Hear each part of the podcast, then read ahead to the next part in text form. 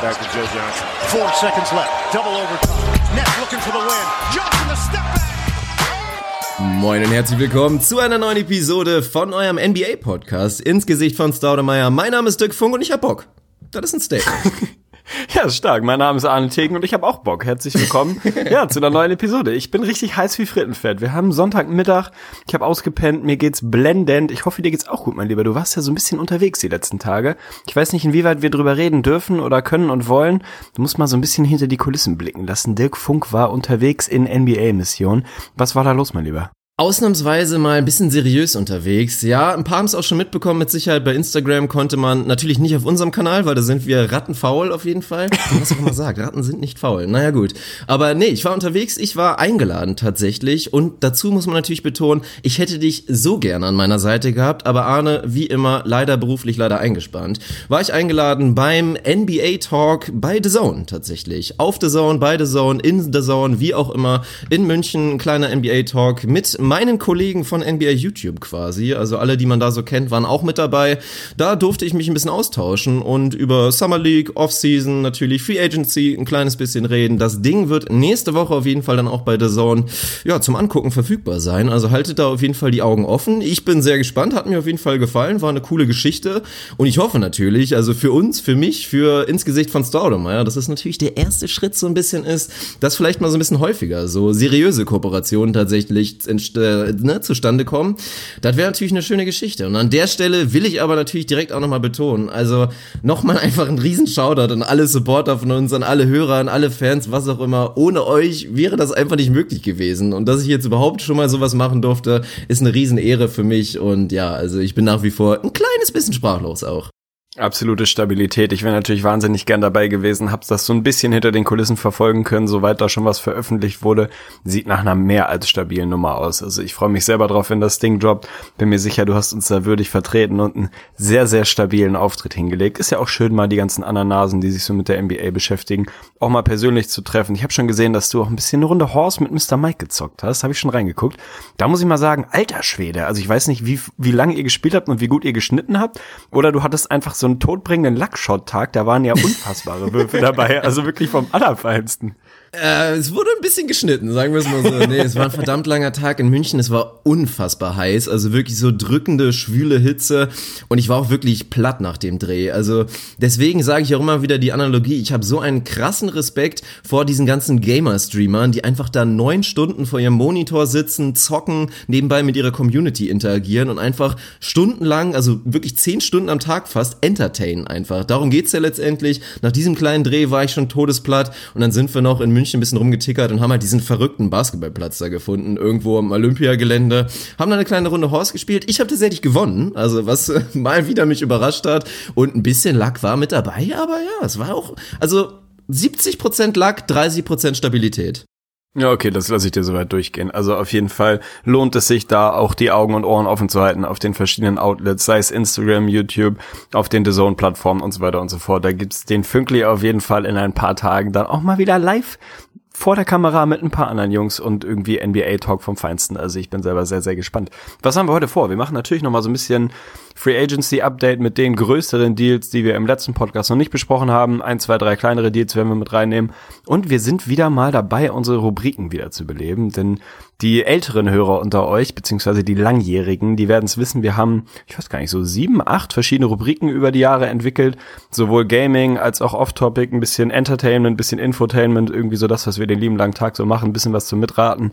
Rund um die NBA, da haben wir zwei davon wieder dabei heute. Also eine ist eher tendenziell eine NBA-Rubrik, die du so ein bisschen Richtung Off-Topic angepasst hast heute, glaube ich. Habe ich nicht geschafft und übrigens, musste ich enttäuschen. Hast du nicht also, geschafft übrigens? Vom NBA und ja, ich bin sehr gespannt. Also mein Tipp ist, du gehst ein aus vier. Oha, das klingt gut. Also würde ich mal behaupten, äh, jetzt einmal alle kurz auf Pause drücken, holt euch einen Stift und einen Zettel, falls ihr wisst, wo das in eurem Haushalt ist. Ich musste vorhin wieder feststellen, entweder gibt es bei uns keine Stifte oder ich weiß nicht, wo sie sind. Also ich bin da einfach absolut planlos, wenn ich bei mir zu Hause einen Stift suche. Dann könnt ihr mitzocken eine Runde. Ich weiß nicht, was es gibt. Kuckuckskind, glaube ich, ne? Tatsächlich, was war's? ja. Kuckuckskind? Wundervoll. Also eine schöne Gaming-Rubrik, bei der man mitraten kann. Und wir haben die großen fünf heute mit im Programm.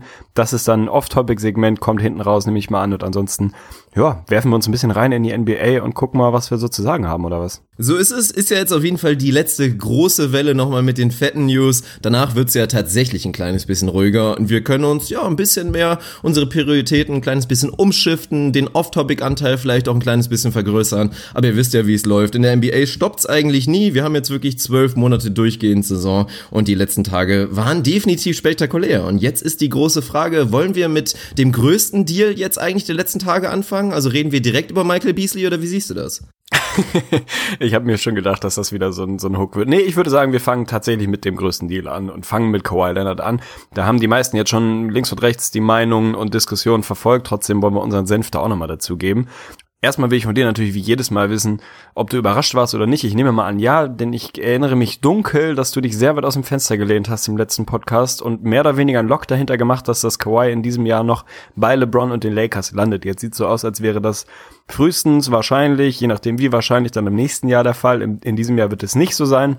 Er ist zu den Toronto Raptors getradet worden, also erstmal für ein Jahr nicht bei den Lakers. War das für dich unabhängig von den, von den Raptors oder nicht, sondern die Frage, dass er tatsächlich nicht bei den Lakers gelandet ist, war das die Riesenüberraschung für dich oder wie hast du das wahrgenommen? Ich war sehr überrascht. Also vor allen Dingen vom Zeitpunkt. Meine Prognose war ja eigentlich, dass sich die ganze Geschichte noch ein paar Wochen ziehen wird und dann irgendwann die Spurs, und man darf hier nicht vergessen, Leverage-Technik sah das, technisch sah das relativ schwach aus auf Spurs Seite. Also dadurch, dass LeBron unterschrieben hatte und es eigentlich ein offenes Geheimnis war, die Lakers können sich Zeit lassen und werden einfach nicht auf die horrenden Forderungen der Spurs eingehen. Die anderen Teams bieten eigentlich nicht mit, weil sie wollen das Risiko nicht eingehen, weil alle wissen, Kawhi unterschreibt spätestens 2019 bei den Lakers und dementsprechend war es für mich wirklich eine Riesenüberraschung, dass sich doch ein Team getraut hat, weil darum ging's ja. Kawhi Leonard ist jetzt ein Mietwagen für ein Jahr, danach ist er höchstwahrscheinlich weg. Werden wir später drüber sprechen, ob es ein Szenario gibt, dass er bei den Raptors dann vielleicht doch nochmal unterschreibt. Aber im Nachhinein klar, wenn man sich ein paar Gedanken dazu macht, sind die Raptors wahrscheinlich das einzige Team, bei denen es wirklich Sinn macht, dieses Risiko einzugehen, weil es halt nicht nur darum geht, sich ein Jahr die sportlichen Dienste von Kawhi Leonard zu sichern, sondern auch tatsächlich darum, dass so der sportliche Umbruch, der eh schon in den letzten Jahren so ein bisschen eingeleitet wurde, halt jetzt mit diesem Trade auch noch mal ein bisschen weitergeschoben wurde. Das ist, glaube ich, die, die ganz große Überschrift davon. Also ich habe dann natürlich wie immer auf NBA Twitter auch irgendwie die verschiedensten Sachen gelesen. Das eine Mal hieß es, boah, die Spurs haben die Raptors komplett gefliest, haben diesen Trade haushoch gewonnen. Auf der anderen Seite heißt es, oh Gott, die Raptors haben Kawhi bekommen, haben das Ding komplett gewonnen. Ich glaube, wie immer gibt es in der Regel nicht wirklich so einen klaren Gewinner und klaren Verlierer bei einem Trade, weil sonst kommt er im Normalfall nicht zustande. Und hier ist es eben genau das Ding, was die Raptors damit machen. Das ist ja, irgendwie so ein bisschen was von beidem. Sie sind nächstes Jahr, wenn Kawhi Leonard auf dem Feld steht und ein bisschen Bock auf Basketball hat, und davon gehen wir mal aus, reden vielleicht gleich nochmal drüber, ob es ein Szenario gibt, in dem er da nicht Bock drauf hat. Aber wir planen mal damit, dass der Mann auf dem Court steht und Basketball spielen kann. Sind sie natürlich instant super kompetitiv mit einem Kawhi an Bord, der irgendwie einer der drei bis fünf besten Spieler der Liga ist, wenn er denn fit ist. Und wenn er nächstes Jahr weg sein sollte, wovon man tendenziell mal ausgeht und Masai Ujiri auch erstmal ausgehen muss, dann haben sie es eben in Anführungsstrichen geschafft, mit DeRozan einen nicht so super großartigen Vertrag loszuwerden und haben sich einen, Pick dazu, äh, nee Quatsch, den Pick mussten sie mit abgeben, das fand ich ein bisschen traurig, können wir gleich nochmal drüber reden, aber sind eben den in Anführungsstrichen Vertrag von DeMar DeRozan los. Und wir haben ja immer wieder drüber geredet, irgendeiner der drei in Anführungsstrichen bei den Raptors musste irgendwie gehen, sei es ein Lowry, ein DeRozan oder eben Coach Dwayne Casey. Jetzt sind es tatsächlich zwei von drei, das hätte ich nicht gedacht. Ich hätte irgendwie gedacht, mit dem, mit der Casey-Entlassung haben sie so quasi das, was sie was sie meinen tun zu müssen, so einen kleinen Umbruch einzuleiten, hätten sie schon abgehakt. Jetzt haben sie tatsächlich der Rosen auch noch verschifft und nur noch Lowry ist davon über. Je länger ich drüber nachdenke, finde ich den Deal im Prinzip für die Raptors ziemlich großartig. Auch wenn du das Risiko hast, selbst wenn du mit dem Worst Case planst, dass er nächstes Jahr weg ist, macht der Deal trotzdem irgendwo Sinn. Wenn der absolute mega Worst Case eintritt, dass Kawhi dann sagt, boah, nee, ich habe irgendwie nicht so richtig Bock auf Toronto. Ich lasse mich mal wieder irgendwie mehr oder weniger krank schreiben und stehe halt nächstes Jahr nicht auf dem Feld, dann ist es ein Riesenproblem. Aber da sind wir schon mal beim ersten Thema. Wird Kawhi das machen? Ich glaube nein. Kann er sich das erlauben? Eher nein. Also da gibt's natürlich irgendwie Mechanismen, in denen die Spurs ihn da massiv feinen können, zuschauen können oder zusehen können, dass sie nicht allzu viel Geld da verbrennen, weil sie Kawhi eben Strafen für nicht, nicht Teilnahme am Training und an Spielen und so weiter reindrücken. Ich glaube, dass Kawhi sich das nicht wirklich erlauben kann, das jetzt noch ein zweites Jahr in Folge zu machen. Beziehungsweise im letzten Jahr war es ja nicht so, dass er gar keinen Bock hatte, aber ihr habt die Sage alle mitbekommen irgendwie haben die Spurs-Ärzte gesagt, du könntest wieder auf dem, auf dem Feld stehen. Er selber hat das anders gesehen, hat sich andere Ärzte gesucht und so weiter und so fort. Siehst du ein Szenario, in dem Kawhi das Raptors Jersey nächstes Jahr nicht oder nur sehr selten überstreift, weil er einfach sagt, sorry Leute, ich wollte nie in Toronto sein. Nächstes Jahr bin ich weg. Ich mache jetzt hier mal mein Jahr irgendwie Urlaub bei den Raptors und dann bin ich wieder weg. Oder ist, können wir davon ausgehen, dass Kawhi wieder mit voller Montur auf dem Feld stehen wird? Also wenn du mit sehr selten meinst, dass es vielleicht so 32 Spiele sind und dann ist er zur Trade Deadline weg, dann gibt's da auf jeden Fall ein Szenario. Aber nein, er wird definitiv spielen. Also das kann er sich einfach nicht erlauben. Es gibt ja natürlich auch Reglementierungen, die verhindern, dass Kawhi einfach sagen kann, ja, oh, ich bin von der Leiter gefallen, mein Knöchel tut ein bisschen weh, so wie ich das damals beim Zivildienst gemacht habe.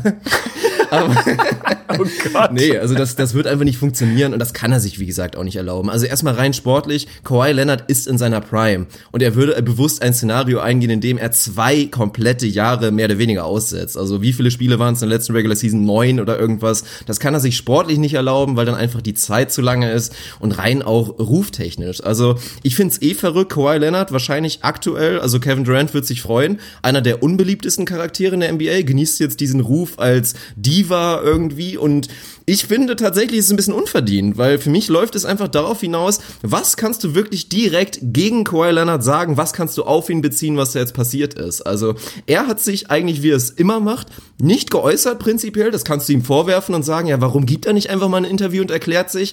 Aber eigentlich diese ganzen Spekulationen sind ja nur entstanden aus diesen ganzen Geschichten, die dann Onkel Dennis da irgendwie in die Medien gebracht hat. Für mich gibt es eigentlich nichts Handfestes, was du gegen den Charakter Kawhi Leonard sagen kannst. Also es ist viel Spekulation Spekulatius und keiner weiß es so genau. Aber, und das ist der große Punkt, Kawhi muss verhindern, dass das halt weitergeht. Und wenn er jetzt wirklich bewusst eingeht, indem er sich wieder zurücknimmt und einfach introvertiert wie immer ist, würde das Ganze natürlich exponentiell nochmal viel schlimmer werden. Und das Ding, kommen wir dann langsam wirklich in eine Sphäre, das ist rufschädigend. Und dann ist ein Kawhi Leonard erstmal unten durch. Und ich finde, das kann man sich als so ein sportlich eigentlich von allen Zweifeln erhabener Spieler, kannst du dir das nicht erlauben. Von daher rechne ich fest damit, dass er spielen wird dass er gut sein wird und dass dann auch diese ganze Dramageschichte bald aufhört mit ihm.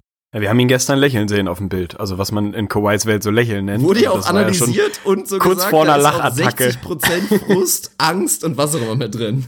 Also wenn man mal Kawhi Leonards normale Mimikhistorie beachtet, dann hat er sich auf diesem Bild also wirklich quasi eingenässt vor Lachen. Also da muss man auch mal die Kirche im Dorf lassen. Es gab natürlich im Vorfeld die Berichte, dass Kawhi oder Kawhis Camp, was dann im Zweifel irgendwie Uncle Dennis ist, schon im Vorfeld gesagt hat, ich habe absolut keine Lust bei Toronto zu spielen. Das wurde dann wieder dementiert, wie das eben auf NBA Twitter und in der NBA Öffentlichkeit so ist. Ich sehe auch ehrlicherweise kein Szenario, in dem er das nochmal macht, beziehungsweise das nochmal passiert, dass er wirklich nicht auf dem Feld steht und man sich so fragt, hey, du könntest doch zocken, aber warum machst du es nicht und so eine Saga noch weitergeht sehe ich tatsächlich nicht kommen. Von daher sportlich für die Raptors instant natürlich ein Mega-Move. Also wenn Kawhi wieder wirklich fit ist und sein Körper da mitspielt, dann ist das natürlich ein, eine Riesengeschichte für ihn. Was ich von dir, bevor wir den, den Deal auch so ein bisschen aus Spurs-Sicht beleuchten, will ich von dir nochmal wissen, die Analogie zu Paul George ist irgendwie relativ offensichtlich. Auch da hat jeder damit gerechnet, okay, das ist für OKC so ein One-Year-Rental und dann ist er halt definitiv bei den Lakers, weil er ein LA-Boy ist, weil er mit LeBron zocken will, weil er zu den Lakers will und so weiter und so fort. Das hat sich dann anders rauskristallisiert, weil wahrscheinlich auch so die Bromance zu Russell Westbrook riesig ist, weil er irgendwie die Situation mag bei OKC. Auch so ein bisschen als Second Fiddle, wenn man so will, nicht als absolute A-Lösung, sondern so ein bisschen im Schatten von einem Megastar.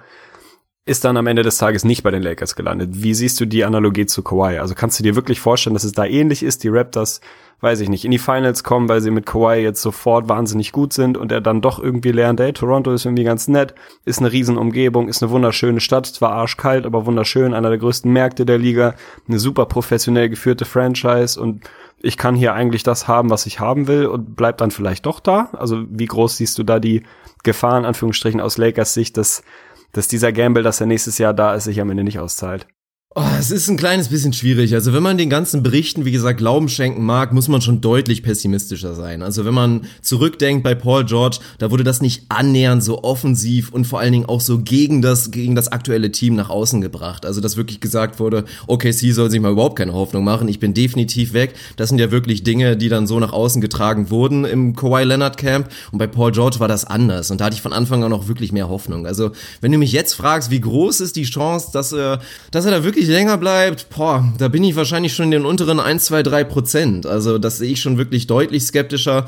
Aber andererseits, wie gesagt, niemand von uns kann Kawhi Leonards Charakter zu 100 Prozent einschätzen. Wir wissen es einfach nicht. Und ich glaube, wenn er wirklich einen Finals Run hinlegt und er tatsächlich mit diesem Team in den NBA Finals steht und dieses Szenario ist ja definitiv da, sportlich werden wir gleich drüber sprechen, dann wird es auch ihm schwerfallen, nicht einfach zu überlegen, so, hey, warum mache ich das nicht nochmal? Du hast es richtig gesagt. Klar, es gibt jetzt diese Berichte, er mag eigentlich die Kälte nicht und beim All-Star-Game Toronto ist er noch nicht mal vor die Tür gegangen, weil es so scheiße kalt war. Aber Toronto ist eine Wahnsinnsstadt und eigentlich ist das alles, was er will. Also auch da, wenn man die Berichten Glauben schenken mag, er wollte einen größeren Markt, er wollte mehr Anerkennung und jetzt hat er ein ganzes scheiß Land. Und wenn man die Toronto-Fans kennt, die wahnsinnig gut sind und man sieht es ja jetzt auch in der Wertschätzung von DeMar DeRozan, wenn Kawhi Leonard alles auf den Court lässt und Erfolg bringt, dann wird er der Held Kanadas sein und hat eigentlich genau das, was er, was er haben will. Also rein was das angeht, von wirklich diesem Markt und von dieser Rolle, die er bei diesem Team haben könnte, fragt man sich, ja, was will er eigentlich mehr?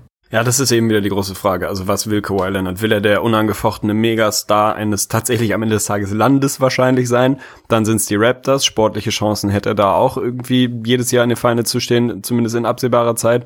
Oder will er vielleicht eher irgendwie zwar auch in einem Riesenmarkt und in der historischsten Franchise überhaupt, aber eben im Schatten in Anführungsstrichen von LeBron James dann doch eher so ein bisschen die zweite Option. Steht er vielleicht gar nicht so auf dieses mega Superstar Rampenlicht. Das war auf jeden Fall das, was man ihm immer nachgesagt hat oder gedacht hat oder so von außen rein interpretiert hat, weil er einfach so ein sehr introvertierter, nicht so Star-Allüren behafteter Junge war, dass ihm vielleicht diese zweite Option dann ein bisschen im Schatten von einem Superstar eigentlich ganz gut tut und ganz gern liegt wird irgendwie abzuwarten sein. Ich glaube, dass die Chance, dass er bei den Raptors bleibt, größer ist, als man das jetzt gerade denkt. Ich glaube auch, dass sie nicht ganz so groß ist, wie sie das bei einem Paul George im Vorfeld vielleicht war.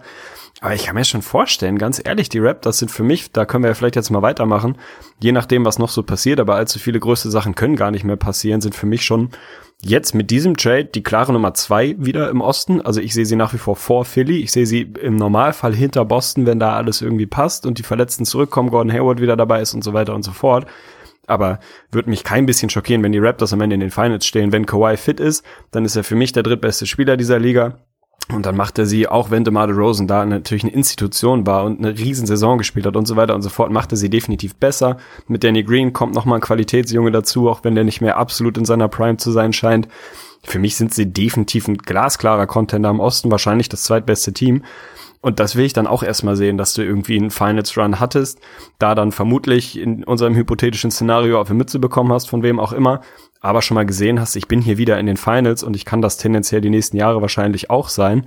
Da musst du dann halt auch erstmal weggehen, wenn du dazu diese fantastische Franchise nimmst, super professionell geführt. Also die Rap, das sind die letzten zehn Jahre einfach eine, was weiß ich, Top 5 Franchise in der Liga, sportlich, vom Managementstrukturen und so weiter und so fort. Ah, das ist schon hart, da dann wegzugehen. Das musst du dann auch erstmal machen, wenn du da vor allem Everybody's Darling bist. Und ich gehe sehr davon aus, dass er das sein wird.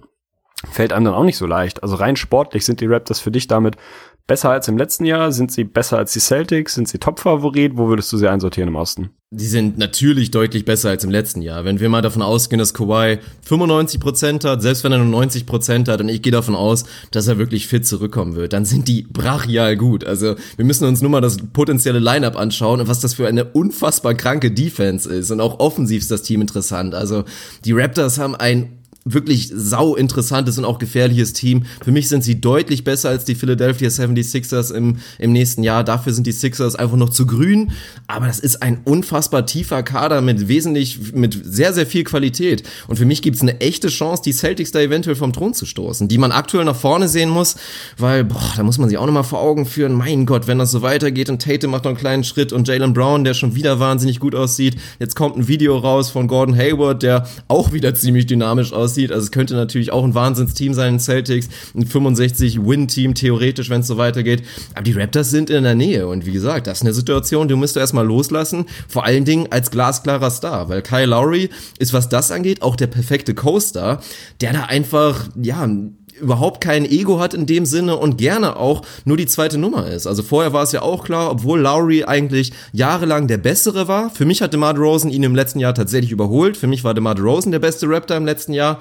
Aber rein vom Standing her war es ja DeMar Rosens Team. Auch wenn Lowry der deutlich wichtigere war. Und deswegen ist es eigentlich perfekt. Und in LA hast du, wie gesagt, einen Riesenschatten von LeBron James. Da musst du erstmal rauskommen. Und wenn es ihm darum geht, dann wird's schwierig. Weil rein charismatechnisch, du hast einen LeBron, du hast, wie gesagt, einen Lonzo, Du hast Ingram, der gefeiert wird von der Fanbase. Das ist nicht ganz so leicht.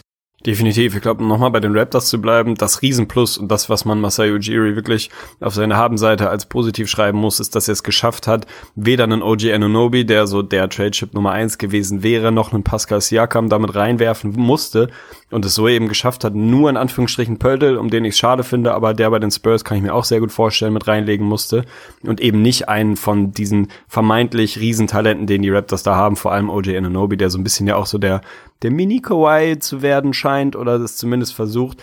Das Defensiv-Line-Up, was du angesprochen hast. Treten wir noch mal ein bisschen auf die Bremse. Treten wir ein bisschen ein kürzer, natürlich, aber das ist natürlich so ein bisschen der, der Best-Case-Vergleich, der da so rumläuft. Wenn du das Defensiv-Line-Up ansprichst, alter Schwede, mit einem Kyle Lowry, einem Danny Green, einem Anunobi, einem Kawhi, und dann, weiß ich nicht, einem Smallball 5er Ibaka oder doch einem Valanciunas Siakam, da kann, bist du defensiv einfach ultra athletisch, bist total beweglich, kannst wahnsinnig viel switchen, also hast da wirklich elitäre Verteidiger auf fast jeder Position. Und offensiv hast du es ja auch schon angesprochen, da ist Kawhi natürlich ein riesen Upgrade. Danny Green, der noch mal ein bisschen Shooting von draußen mitbringt, ist äh, auch, auch da passt er einfach wahnsinnig gut rein. Also ich kann es mir sehr, sehr gut vorstellen bei den Raptors. Und wie gesagt, dass du Anunobi nicht mit reinwerfen musstest, ist für mich ein riesen Plus. Das ist aus Spurs Sicht, wenn wir da mal rüberschiften, natürlich so ein bisschen schade. Grundsätzlich muss man aus Spurs Sicht sagen, die Frage war ja so ein bisschen, in welche Richtung soll unser Paket gehen. Du hast vorhin schon angesprochen, wirklich Leverage hatten sie eigentlich nicht mehr, zumindest nicht in Richtung LA. Und ansonsten gab es nicht allzu viele Destinationen. Die Frage bei den Spurs war ja immer so ein bisschen, wollen wir junge Assets und so einen kleinen Rebuild schon einleiten? Das kannst du eigentlich nicht machen, wenn Greg Popovich weiterhin dein Coach sein soll und sein will.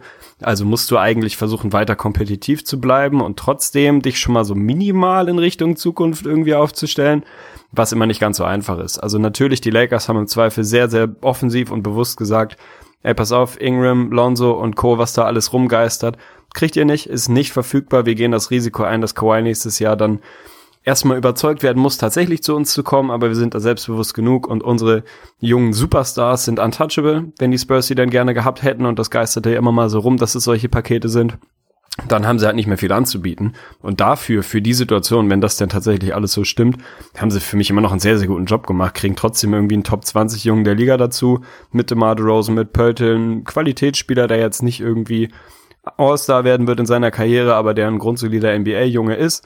So, sie kriegen ihren Protected First Rounder, der jetzt irgendwie nicht so wahnsinnig wertvoll ist, mehr so ein Trade-Chip, den du selber nochmal irgendwie rumwerfen kannst.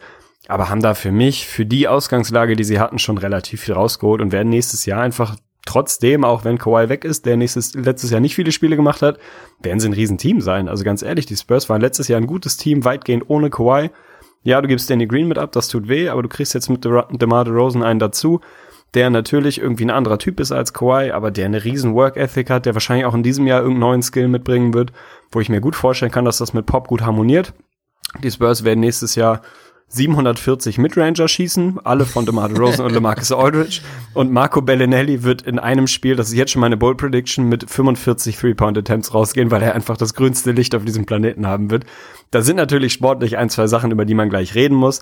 Machen wir gleich im Anschluss. Aber jetzt mal erstmal als Paket für die Ausgangslage, die die Spurs da hatten, haben sie doch noch relativ viel rausgeholt, oder siehst du das anders? 100 Prozent. Und deswegen, du hast es eben angesprochen, fand ich es eigentlich immer so ein bisschen übertrieben und so dramatisch, dass es dann auch losging. Halt genau mit diesem Bericht, oh, ein Annie ist ja nicht mit drin oder ein Siakam ist nicht mit drin oder selbst ein Wright. Oh, das ist ja total der Flop für die Spurs. Also sehe ich komplett anders. Das ist auch für die Spurs. Und deswegen bin ich ja auch der Meinung, das ist ein Win-Win für beide Teams tatsächlich. Wir haben eben aufgezeigt, warum es für die Raptors gut ist, aber es ist auch für die Spurs gut. Wie gesagt, kein Leverage. Du hast einen Superstar, der weg will, der nur noch ein Jahr Vertrag hat und du hast einen echten Star, einen veritablen und wirklich proven Star in der NBA bekommen. All-NBA-Typ und DeMar DeRozan ist ein guter Mann. Ich bin ein riesen Fan von ihm und nur weil er bei den Raptors jetzt vielleicht nicht mehr so richtig reinpasste, weil die jetzt halt ganz radikal einfach die Transition zu ganz modernem Basketball wollen und DeMar DeRozan ist halt eher so ein, ja, er hätte wahrscheinlich eher in den 90s oder Anfang 2000 groß werden sollen, dann wäre er einer der absoluten Superstars in der NBA gewesen. So ist er aber nach wie vor ein guter Mann und kann in diesem Spurs-System,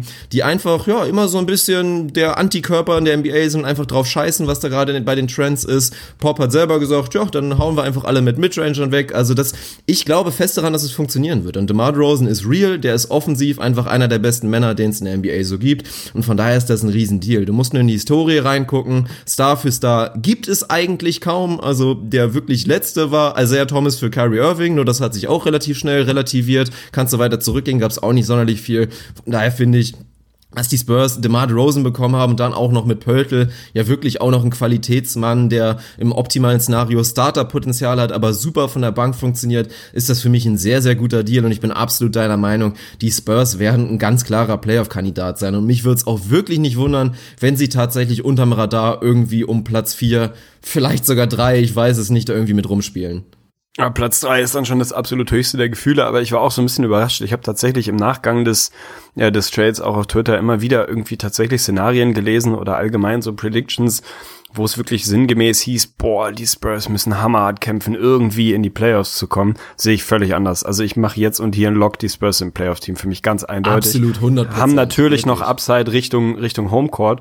Und ja, der Westen ist knüppelhart im nächsten Jahr und es gibt viele, viele Teams, die von hinten schieben, die sich verbessert haben. Irgendwie die Nuggets, die von hinten nochmal schieben. Die Mavs, die wieder irgendwie damit in der Verlosung sein können. Die Lakers, die natürlich damit rein wollen. Und eigentlich, wenn man sich die acht Teams davor anguckt, ja, jetzt auch wenige davon, die schlechter geworden sind. Also so die rein mathematische Rechnung, die macht es schon schwer für die Spurs, aber ganz ehrlich, die haben 47 Wins geholt im letzten Jahr weitgehend ohne Kawhi, kriegen da einen DeMar DeRozan dazu, sind immer noch die Spurs, die riesig gecoacht sind auf dem Papier haben sie gerade zwei All-NBA-Jungs, davon gibt's nur 15. Also ob das so legit ist, ob sie beide zu den 15 Besten der Welt gehören, kann man Fragezeichen hintermachen.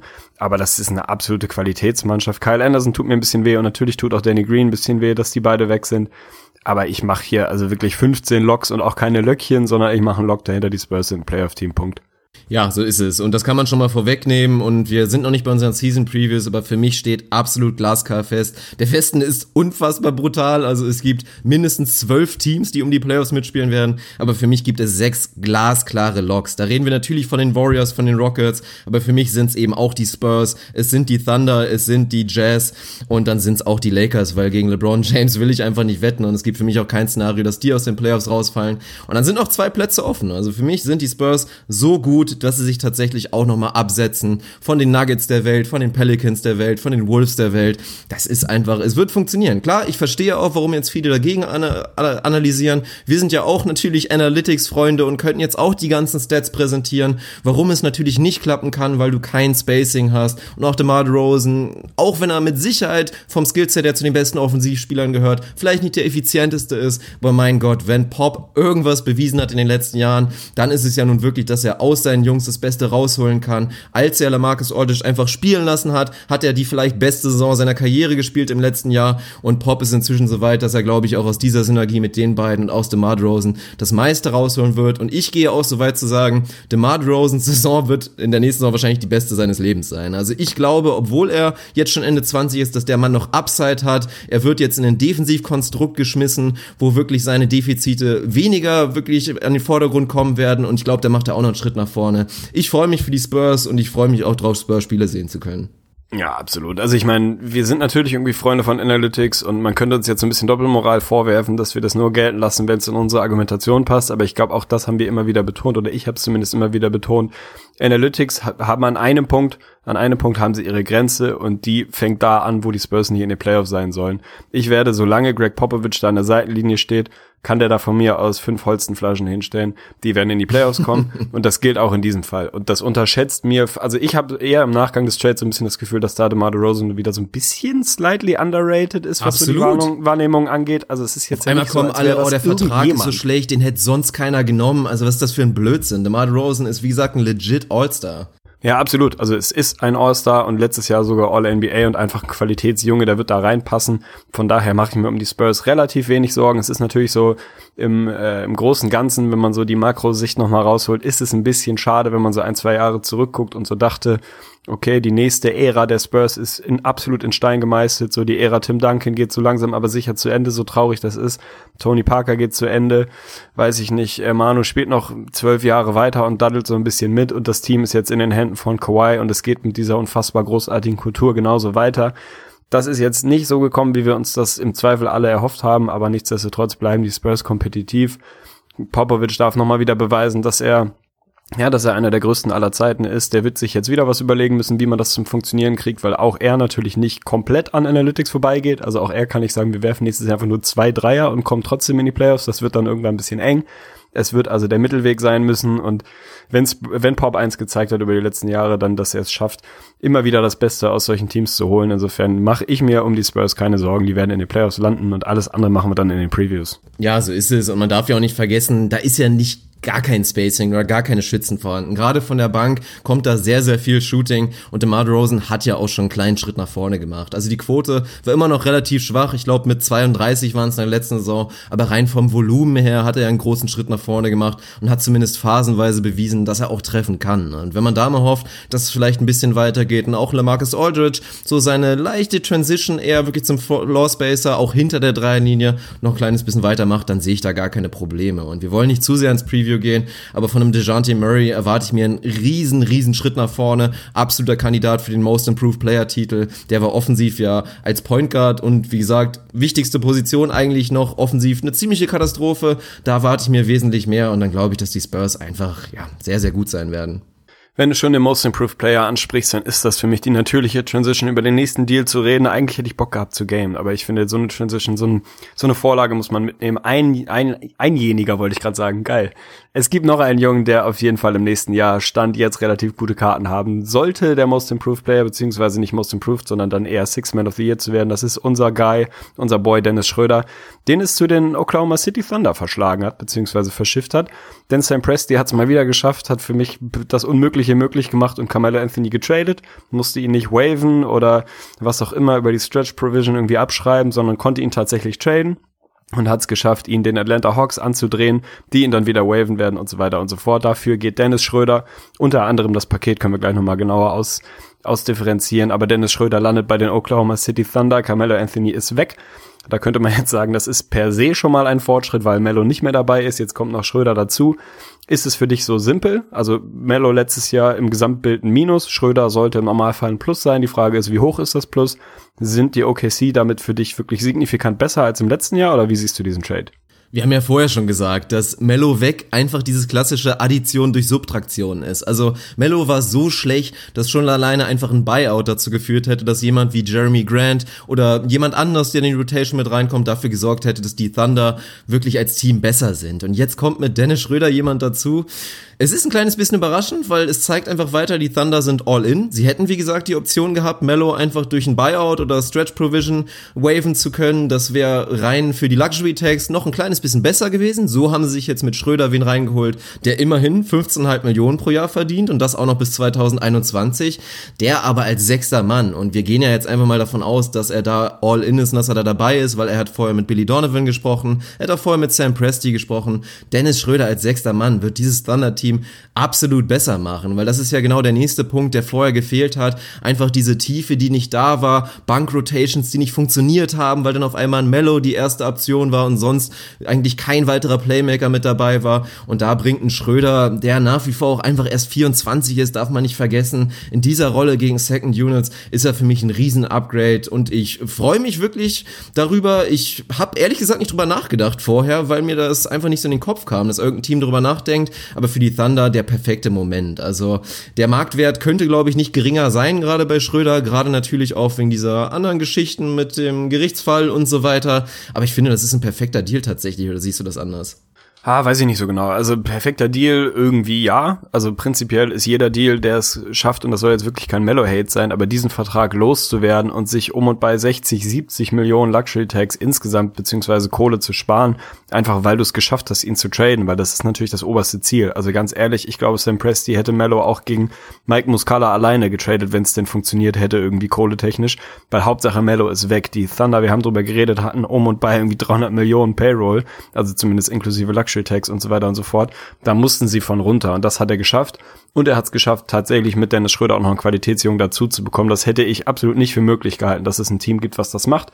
Der Deal macht für die Hawks auch irgendwo Sinn, da können wir gleich nochmal drauf kommen.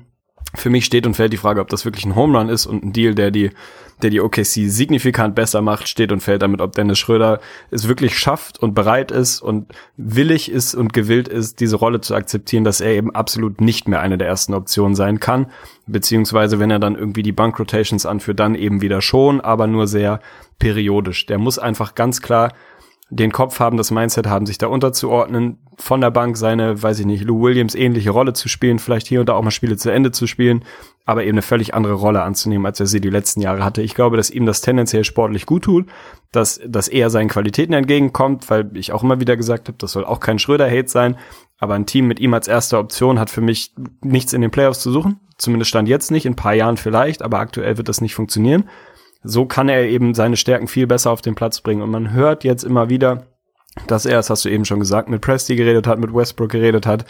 Und ihm ist ja klar, wenn er diese Rolle annehmen muss, beziehungsweise dass er diese Rolle annehmen muss, damit das funktioniert. Und wenn er sich dafür entscheidet und er hat, das liest man so raus, selber den Hawks gegenüber gesagt, ich möchte da gerne hin. Also es ist nicht so ein typischer Trade, wo du dann da landest und dann irgendwie gucken musst, sich damit zu arrangieren, sondern er hat da Bock drauf. Und wenn er da Bock drauf hat, ist ihm völlig klar, dass er da nicht irgendwie auf einmal die zweite Option sein wird, sondern dass er eine klar umrissene Rolle hat. Wenn er da Bock drauf hat, natürlich, dann macht sie OKC besser, weil sie einfach, ja, ich meine, er ist halt jetzt der, der bessere Raymond Felton irgendwie. Das hilft natürlich weiter. Sie sind viel, viel tiefer. Sie haben jetzt wirklich einen Scoring-Punch von der Bank. Westbrook kann vielleicht auch hier und da noch mal eine Minute länger sitzen und Schröder kann da ein bisschen Workload abnehmen. Vielleicht können sie in manchen Lineups auch nebeneinander irgendwie Spiele zu Ende spielen. Das mag funktionieren. Wenn er diese Rolle annimmt, ist es für mich super, aber es gibt für mich im Hinterkopf immer noch so ein bisschen diese Reggie Jackson-Szenarien irgendwie, dann doch im Schatten von Westbrook sich nicht ganz so wohl zu fühlen, weil diese Rolle deutlich kleiner sein wird, als sie es die letzten Jahre ist, dass er sich das vielleicht ein bisschen schöner vorstellt, als es am Ende ist und er dann doch irgendwie seine Per-Game-Numbers ganz schön droppen sieht und denkt, boah, so habe ich mir das eigentlich auch nicht vorgestellt. Ich glaube, das ist theoretisch für ihn der perfekte Weg, wieder in der öffentlichen Wahrnehmung einen großen Schritt nach vorne zu machen. Sehe aber so ein bisschen die Gefahr, dass er da so ein bisschen den den Oladipo Reggie Jackson im Schatten von Westbrook ist es halt hart Weg gehen muss und es dann am Ende doch nicht funktioniert, aber ich bin da mal vorsichtig guter Dinge und wenn er das annimmt, dann ist das für ihn und für die OKC ein Riesendeal. Ja, der Reggie Jackson-Vergleich liegt natürlich ein kleines bisschen nah, aber man darf ja auch nicht vergessen, das war natürlich ein, natürlich ein Prozess, der nicht nur über eine Saison, sondern wesentlich länger ging. Und klar, wenn du irgendwann feststellst, ey, ich bin verdammt gut und darum geht's ja auch, wenn wir das schon vergleichen wollen. Reggie Jackson war als Backup sehr gut und hat sich seinen zukünftigen Vertrag dadurch verdient. Und das ist was, was ich mir jetzt akut bei Schröder auch vorstelle, dass er genauso wie Jackson, Jackson damals als Backup sehr, sehr gut funktionieren kann. Oder auch ähnlich wie er als Atlanta-Backup hinter Jeff Teague funktioniert hat. Klar, wird Dennis Schröder Schröder, vor allen Dingen, wenn er jetzt eine gute Saison spielt, nicht über die nächsten drei, vier Jahre zufrieden sein, glaube ich, wenn er Backup Point Guard ist. Also vielleicht ist das was, was er einsehen muss längerfristig, dass das tatsächlich seine Identität ist. Aber ich sehe das auch als Chance und ich bin auch nicht fest davon überzeugt, dass er jetzt die nächsten vier Jahre oder bis zum Ende seines Vertrags wirklich bei OKC spielt. Also ich betrachte das jetzt wirklich als One-Year-Deal, einfach als Move für die Thunder, die einfach auf dem Gas bleiben und auch richtig gut in dieser Saison sein wollen. Und für mich ist das da, wie gesagt, einfach ein Upgrade und ein guter Deal. Ich auch noch leichte Zweifel und ich fühle mich ein bisschen unwohl damit, wenn Dennis Schröder ja, ich hätte gern die Absprachen wirklich gehört, aber wenn er jetzt von der Bank kommt und wirklich genau wieder das machen soll mit, ja, er ist dann die erste Option in der Offense und er soll einfach Score-First-Mentalität haben, dann gefällt's mir nicht so richtig. Also in der Rolle würde ich ihn eigentlich ungern sehen. Ich würde mir da wünschen, dass er eher wieder so einen kleinen Schritt zurück macht und wieder ein bisschen mehr in diese Rolle als Playmaker reingeht. Wie gesagt, die Rajon Rondo-Vergleiche waren eigentlich nicht, also die kamen nicht aus dem Nichts. Das war früher der Stil, den Schröder gemacht hat. Er hat sich dann zu einem Scorer entwickelt, was für mich aber nicht seine richtige Rolle ist ist. Also wenn er das schafft, da ein kleines bisschen passiver zu werden, vor allem sich durch die, durch die geringere Workload vielleicht auch wieder ein bisschen mehr auf seine Defense konzentrieren kann. Und das sehe ich auch nochmal gerade, fand ich ganz witzig. Dennis Schröder hat in seinem Vertrag Incentives, also er kriegt einen 500.000er Bonus, wenn er First oder Second Team All Defense ist. Also das ist auch schon ein bisschen Comedy eigentlich fast schon in diesem Vertrag. Aber das ist ja was, was er theoretisch könnte, weil physisch, mein Gott, guck ihn einfach an mit seinen breiten Schultern, mit seinen langen Armen und mit seiner Quickness. Der hat alle Tools, um guter Verteidiger zu sein. Die Thunder und ähnlich wie bei dem DeMar Rosen Vergleich können einen schwächeren Verteidiger nominell viel, viel besser wegstecken als ein anderes Team, weil das Konstrukt Konstrukt einfach da ist. Die defensive Identität ist da, da kann man sich es auch mal erlauben zu gambeln, genauso wie das ein Westbrook ja auch macht, der in einem Vakuum auch nicht unbedingt der beste Verteidiger ist, aber bei den Thunder wird es funktionieren und da hoffe ich mir natürlich auch, dass er vielleicht einen kleinen Schritt nach vorne macht. Nur einfach alleine, weil er ja, mehr Zeit hat, sich darauf zu konzentrieren und weil er sich vielleicht auch mehr Mühe gibt. Ja, ich glaube, wenn das quasi der Rahmen ist, in dem man das bewertet, dass es sein kann, dass das nur eine Einjahres-, vielleicht Zweijahresgeschichte ist für ihn, um sich wieder ein bisschen ja, ein bisschen mehr ins Rampenlicht zu zocken und weg aus dieser absoluten Losing-Mentalität, die die Hawks halt gerade haben. Es ist auch einfach undankbar für deinen eigenen Ruf, wenn du bei so einem Hardcore-Tanking-Teams einfach völlig irrelevanten und egalen Basketball spielen musst. Das wird er bei den OKC nicht haben. Die haben letztes Jahr, ich glaube, 48 Wins oder so ähnlich geholt in der Saison, wo es immer noch viele Growing Pains gab. Die Mellow-Thematik, allgemein auch die Westbrook-Paul George-Thematik noch relativ frisch war. D Drehmatik habe ich, glaube ich, gerade gesagt. Also ihr wisst, was ich sagen will. Jetzt ist es da ein Jahr weiter. Du wirst jetzt wirklich die Big Three unleashed in Anführungsstrichen bekommen. Also Karl Drogo auf der 5, der jetzt eine größere Rolle bekommen sollte. Boah, Dazu Westbrook, Paul George. Jo, Westbrook, Mit Paul George, die noch ein. Jahr mehr hatten. mit, also darüber müssen wir vielleicht noch, noch mal reden. Mit einem Schröder, der dir auch einfach ein neues, ja, eine neue Dimension geben kann. Also du kannst ja Spiele dann mit Robertson auf der 2 zusammenspielen, dann bist du halt ein ekelhaftes Defensive-Line-Up. Du kannst dann auch mit Schröder vielleicht als so Combo-Guard spielen, dann bist du halt offensiv auf einmal sehr, sehr potent. Man kann sich da verschiedene Modelle vorstellen. Wenn das der Rahmen ist, in dem wir es bewerten, finde ich es rund, rundum positiv. Wenn du mich jetzt fragst, ob das eine Geschichte ist, wo Schröder in drei Jahren total happy bei OKC ist, dann würde ich mein Geld auf Nein setzen. Aber das ist dann eine andere Geschichte. Also für OKC finde ich ein sehr, sehr guter Move, der sie instant nochmal wieder ein bisschen besser macht. Und wie gesagt, sie waren Borderline 50-Win-Team. Für mich sind sie nächstes Jahr eigentlich ein fast schon relativ klares 50-Win-Team. Aber das ist dann auch irgendwie was für die, für die Previews, wenn wir dann wirklich ins Ja, Detail genau. gehen. Auf jeden Fall dieser Westen unfassbar. Also das wird einfach, es wird episch und ekelhaft. Ich freue mich massiv drauf und so viel soll es sein zu diesem Deal. Es sei denn, du hast da noch Einmal noch mal ganz kurz, also auch wieder ein Argument, warum es gut sein könnte. Also man muss sich ja einfach nur mal vorstellen und man muss sich auch noch mal vor Augen führen. Dennis Schröders Stock, also wirklich sein Marktwert auf dem Aktienmarkt, ist so rapide gefallen in einer, wie gesagt, Müllsaison der Hawks. Und da ist immer die Frage, wie wollen wir das bewerten? Also kann man das in Klammern setzen oder muss man den, Charak den Charakter eines Spielers hinterfragen? Aber wenn Dennis Schröder jetzt in seiner letzten Saison 50, 40, 90 gemacht hätte, wie viel mehr wert wäre das denn wirklich gewesen? Also klar, für ihn persönlich super, aber deswegen, also darfst du diesen Aspekt, dass es rein von der Motivation her schwierig ist, wenn du im vierten Viertel einfach gebencht wirst, weil du zu gut bist zum Beispiel. Und das ist passiert bei den Hawks. Er wurde teilweise draußen gelassen, weil die Hawks einfach verlieren wollten. Und ja, da muss man einfach ein kleines bisschen drüber nachdenken. Ansonsten rein sportlich gesehen hat er für mich mit Adams, wenn er auch mit ihm zusammenspielen darf und auch mit Nerlens Noel, wahrscheinlich die mit Abstand besten Pick-and-Roll-Partner, die er jemals in seiner Karriere hatte. Also klar, er hat mit Al Horford zusammengespielt, bloß der ist ja nicht eher der Roller, sondern eher der Popper natürlich, wie es auch Steven Adams bald sein wird. Aber wahrscheinlich diese Kombination. Also das Bank-Line-Up, Dennis Schröder Pick-and-Roll mit Nerlens Noel, wahnsinnig aufregend. Und ich kann ich mir, wie gesagt, auch in diesen Lineups vorstellen. Also du kannst mir einfach nicht erzählen, dass ein Westbrook, Robertson, Schröder, Paul George, Adams Lineup, dass das wirklich schlecht sein wird. Das hat zwar Spacing-Probleme, aber das wird nicht schlecht sein. Und genau andersrum auch wieder, wenn die mit Robertson austauscht, hast du richtig gesagt, weil es gab ja diese Momente in der letzten Saison, so gut Robertson eigentlich auch war in seinen ersten Spielen, wo du einfach gemerkt hast, okay, der ist heute Abend offensiv so katastrophal aufgelegt, du kannst ihn nicht mehr auf den Court stellen, weil es einfach nicht mehr funktioniert. Und genau diesen Momenten wird dann Schröder die Chance haben, sich die Minuten auch in der Crunch-Time zu verdienen. Und ich hoffe, dass diese Basis wirklich dann da bestehen wird bei den Thunder, dass wirklich die Rolle ist, wenn er heiß ist und er trifft und er trifft auch gerade von draußen, dann darf Dennis Schröder auch die Spiele zu Ende spielen und wenn nicht, dann nicht. Und ich hoffe, er akzeptiert das und wenn er das macht, dann wird das eine Positivstory. Ich find's geil, wie du in jeden Take irgendwie deine Adams Prediction mit reinbaust, so ganz, ganz charmant einmal noch so reingesneakt. Ja, ich glaube, das ist am Ende des Tages fast dein letzter Satz genau das zusammen, wie man diese Situation bewerten muss. Wenn er die Rolle, die für ihn vorgesehen ist, annimmt und wie im Englischen würde man sagen, embraced, dann äh, glaube ich, spricht viel dafür, dass das sehr, sehr gut funktionieren kann. Wenn nicht, dann spricht auch einiges dafür, dass das nicht so eine Feel-Good-Story wird, sondern so ein bisschen Probleme bereitet. Aber ganz ehrlich, ich glaube einfach mal, dass ihm klar ist, was das für ihn bedeutet, dieser Schritt zu OKC in diesem Konstrukt, dass er da nicht erwarten kann, dass die Rolle ähnlich groß sein wird, wie sie bei den Hawks zuletzt war, sondern einfach ein bisschen relevanter sein wird. Und das ist ja auch ein Wert für sich, relevanten Basketball zu spielen. Vielleicht bisschen weniger Usage, bisschen weniger Per-Game-Numbers und so weiter und so fort, aber relevanten Playoff-Basketball. Ich glaube, das hat schon Wert für sich.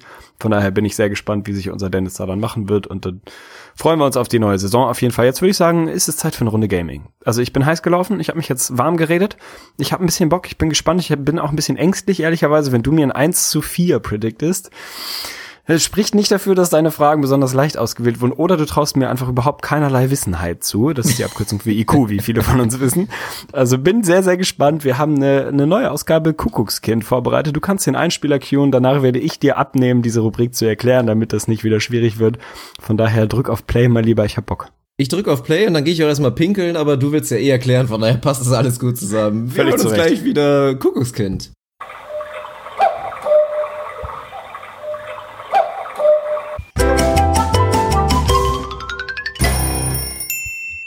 Kuckuckskind. Ich habe es vorhin schon mal gesagt, jetzt ist spätestens der Moment, wo ihr einmal kurz auf Pause drücken solltet, euch ein Blatt Papier und einen Zettel oder ihr macht das Ganze digital, wenn ihr so ein bisschen auch wie ich den Zugang zur analogen Welt verloren habt, was Schreiben angeht, dann könnt ihr das auch digital machen und eben bei Mitschreiben und Mitzocken. Denn Kuckuckskind ist eine unserer ich weiß gar nicht, relativ alten Gaming-Rubriken tatsächlich, die wir uns immer mal wieder ausdenken, um euch Infos im besten Fall zu vermitteln, ohne euch einfach nur irgendwas vorzulesen, sondern so ein bisschen auf einer entertainenden Art, auf eine entertainende Art und Weise. Das Prinzip bei Kuckuckskind ist relativ einfach. Dirk hat mir jetzt Rubriken vorbereitet, in denen er fünf Spieler oder Teams, je nachdem um, um was es geht, einsortiert hat. Vier davon gehören da rein und einer davon gehört da nicht rein und ist dementsprechend das Kuckuckskind. Meine Aufgabe ist es herauszufinden, wer das Kuckuckskind ist. Davon gibt's fünf Stück. Ich kann also quasi von 5.0 bis 0.5 alles hier hinlegen und wie ihr vorhin schon gehört habt, präsentiert bzw. prognostiziert Dirk ein 1 zu 4. Also ich bin sehr gespannt. Man kann diese Rubrik natürlich auch mit kompletter Unwissenheit gewinnen, weil man einfach jedes Mal so eine 20% Chance hat, dass man richtig rät. Ich hoffe, ich muss mich darauf nicht verlassen. Bin gespannt, was Dirk vorbereitet hat. Kuckuckskind, auf geht's. Hast du natürlich perfekt erklärt, aber direkt mal Disclaimer und Vorwarnung. Meine Zettelwirtschaft hat einen absoluten Höhepunkt oder vielleicht auch eher Tiefpunkt erreicht. Also es ist ein wirklich Hieroglyphen, die ich jetzt hier live für euch entziffern muss, aber ich gebe absolut mein Bestes. Also wir fangen mit okay. der ersten Kategorie an und wir suchen die besten Passing Big Men im Game. Es wird ja natürlich immer moderner und wir denken dann natürlich vor allen Dingen an Nikola Jokic, der mit seinen spektakulären Pässen, aber auch mit dem schieren Amount von Assist, die er da inzwischen akkumuliert formuliert, natürlich die Jungs begeistert in der NBA. Aber es gibt noch ein paar weitere Big Men, die auch wirklich in einem Game mal ganz gerne einige Assists haben. Und darüber reden wir jetzt natürlich. Wir suchen das Kuckuckskind in der Kategorie. Ich habe in der letzten Saison ein Spiel gehabt als Big Man, in dem ich mindestens 10 Assists hatte. Alles klar. Ich muss natürlich nebenbei nicht, dass die Hörer jetzt denken, ich würde hier irgendwie cheaten, die fünf Jungs ein bisschen mitschreiben, damit das nicht so schwierig ist. Also hau mal einfach die Namen direkt hintereinander raus und dann legen wir los. Die Namen lauten Julius Randle, Mark Gasol, Andre Drummond, Greg Monroe und Nikola Vucevic. Eieiei, also sehr, sehr spannend in jedem Fall. Da sind tatsächlich auch schon mal auf den ersten Blick natürlich irgendwie so ein paar Namen dabei, die man da jetzt nicht zwingend sofort erwartet. Also, ich bin mir einigermaßen sicher, dass Julius Randle im letzten Jahr eins hatte weil ich großer Fan von ihm bin, weil er jetzt nicht klassisch der irgendwie elitäre Playmaking-Big ist, aber ich weiß, dass er letztes Jahr Minimum ein Triple-Double, glaube ich, gesammelt hat. Und wenn ich dann mal so in, ja, in meine, in meine Gedankenwelt gucke, dann sollte das mit Assists gewesen sein, weil zehn Blocks oder zehn Steals traue ich ihm dann nicht zu. Also ich meine, er hätte ein Triple-Double gehabt, dann wäre er entsprechend auch mit mindestens zehn Assists dabei gewesen. Den würde ich also erstmal rauswerfen, so. Dann haben wir Marcus Soll, der natürlich jemand ist, der ein sehr, sehr guter Playmaker ist, der immer irgendwie um und bei fünf Assists im Tank hat, als Center, was er ja irgendwie spielt, hat allerdings natürlich auch wirklich eine schwierige Saison gehabt, wenn man mal ehrlich ist. Also nicht eher individuell persönlich unbedingt, sondern einfach Memphis letztes Jahr irgendwie eine, eine nicht so wahnsinnig schöne Geschichte. Ah, ich, ich weiß, dass er ein absolutes Down-Year hatte, was so Assists per Game angeht. Ich weiß natürlich nicht, ob er trotzdem noch so einen Ausbruch nach oben hatte. Das ist natürlich immer irgendwie möglich. Das ist bei, bei so einer Frage quasi auch nicht ganz so einfach. Ich würde eigentlich allein aus der Tradition heraus, dass er einfach ein guter Playmaker ist, eher davon ausgehen, dass er es immer noch hatte, zumal dann auch Mike Conley mal verletzt und so, er ein bisschen mehr Playmaking übernommen hat. Also normalerweise würde ich Randall und Gasol schon mal mit ausschließen, dass sie die Kuckuckskinder sind. Die hatten in meiner Welt ein 10, 10 Assist Spiel. Dann haben wir noch Drummond, Monroe und Vucevic. So Monroe jemand, der tendenziell nicht so derjenige ist, der wahnsinnig viele Assists raushaut, sondern halt irgendwie 20 und 10 auflegt und 0, 0, 0, 0. Das sind ja mehr oder weniger so die Statlines, die man von Monroe gewohnt ist. Finde ich ein bisschen schwierig einzusortieren muss ich erstmal nach hinten legen. Vucevic, jemand, der letztes Jahr eh irgendwie so eine völlig andere Rolle auf einmal hatte, dann irgendwie Dreier gebombt hat wie ein Wahnsinniger. Jemand ist, der irgendwie vernünftige Hände hat, dem würde ich ja schon zutrauen. X-Faktor in diesem Ranking ist für mich natürlich Andre Drummond. Da war sein verbessertes Playmaking, quote unquote, natürlich irgendwie eine Riesengeschichte. So, du hast es auch immer mal wieder, äh, mal wieder analysiert weil das so ein bisschen, ja, ein bisschen False Numbers waren. Also er hat dann halt irgendwie viele Handoffs irgendwie, wo dann danach direkt ein Wurf hochgejackt wird, was dann Assist ist, weil er irgendwie da den Ball mehr oder weniger weitergibt. Das ist auch ein Skill, aber es ist jetzt ja nicht so, als hätte Andrew Drummond auf einmal im High Post sensationell gute Pässe gespielt tue ich mich schwer mit. Ich weiß nicht. Also ich glaube, die Antwort ist zu einfach, als dass er die richtige Antwort ist. Weil Drummond wird derjenige sein. Da mache ich eigentlich einen Lock hinter mit den vermutlich geringsten Per-Game-Numbern, was die Assists angeht, unter all den Jungs im letzten Jahr. Ich glaube, dass das Reverse Psychology er trotzdem dabei ist und muss mich dann entscheiden. Zwischen Vucevic und Greg Monroe. Monroe, Monroe traue ich das, boah, weiß ich nicht. Oh, das ist doch Randall. Also Randall, Gasol mache ich ein Lock hinter. Drummond mache ich ein Löckchen hinter, weil ich glaube, du willst mich damit verarschen. Dann habe ich 50-50 zwischen Monroe und Vucevic. Ich glaube, dass Monroe so einen Ausreißer dabei hatte, kann ich mir schon vorstellen. Und boah, gehe mit ganz, ganz schwerem Herzen auf Nikola Vucevic als Kuckuckskind, der keine 10 Assists hat, einfach weil die Magic so scheiße sind, dass es schwer ist, da 10 Assists irgendwie zu akkumulieren. Von daher ist meine Antwort Vucevic. Ach, komm, ey. also erstmal deine Analyse hat mir eigentlich ganz gut gefallen, aber leider daneben. Also es ist tatsächlich Andre Drummond, das Kuckuckskind, ah, der also natürlich doch. seine Assist-Zahlen hatte und er hatte auch sechsmal in der abgelaufenen Saison über sieben Assists, aber sein Season High blieb dann doch bei acht. Alle anderen haben es geschafft und fast alle auch mit dem Triple-Double tatsächlich. Also Greg Monroe ziemlich aus dem Nichts tatsächlich. Zum Ende der Saison im April hatte er ein Triple-Double gegen die Chicago Bulls, gegen deine Chicago Bulls mit 10 Assists. Julius Randle ebenfalls ein Triple-Double gegen die Dallas Mavericks und Marcus Hall immer mal wieder ein Kandidat natürlich. Hat das Ganze zweimal geschafft. Sein Season High waren 14 Assists und Nikola Vucevic ebenfalls ein 31 Punkte Triple-Double. Das war am Anfang der Saison wirklich absolut ja, massiv, als er da auch die Dreier so gebombt hat wie ein Verrückter gegen Atlanta. War er mit dabei. Sehr, sehr schade, aber jetzt kommt's. Es gibt noch fünf weitere Big Men, die das geschafft haben in der letzten Saison und wenn du mir vier von den fünf nennen kannst, jetzt in kurzer Zeit, dann gebe ich dir einen halben Punkt. Ach du Scheiße. Also natürlich, Nikola Jokic wird einer davon sein. Ja, das ist richtig. Ähm, oh Gott, jetzt muss ich wieder ganz tief in mein Gedächtnis zurückgehen. Draymond Green, falls du ihn als Big zählst, wird einer davon sein. Ja. Zählst du ihn als Big? Äh, Komm schon. Ja, es ist theoretisch Komm richtig, schon. aber wir klammern ihn jetzt einfach mal aus. Also wir reden von den Jungs, die wirklich, wenn du eingibst, Center oder Forward Center Combo, ja, die okay. da wirklich aufgeführt werden. Also wirklich die absoluten Big Men, okay. Ähm, bei den Rockets werden wir keinen haben. Ich muss die Teams mal so ein bisschen durchgehen. Bei den OKC auch nicht, bei den Jazz auch nicht. Bei den Pelicans kannst du natürlich, hatte AD vielleicht so ein 10-Assist-Game? Ich schmeiß ihn mal mit in die Runde, könnte sein. Ach, kommt jetzt kein, keine, kein Feedback von dir dazu? Ja, vier von fünf habe ich ja gesagt. Also hau einfach so. nochmal schnell raus. Es läuft zum Beispiel nicht schlecht, weil Davis ist nicht dabei. Letzte ja, okay. Chance.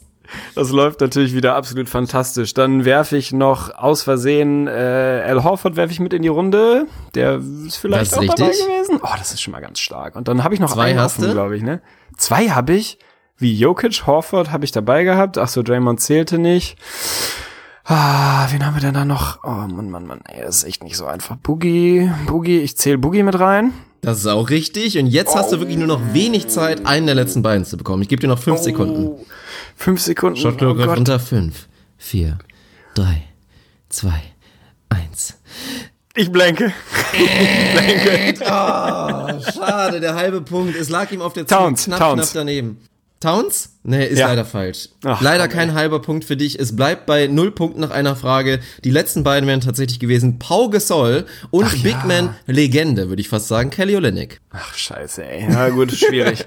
oh Mann, ey, aber was lerne ich daraus? Dass tatsächlich die einfache, offensichtliche Antwort nicht immer die falsche ist, weil das Drum derjenige ist, dem man es am wenigsten zutraut und wo es die größte Überraschung wäre, ist irgendwie klar.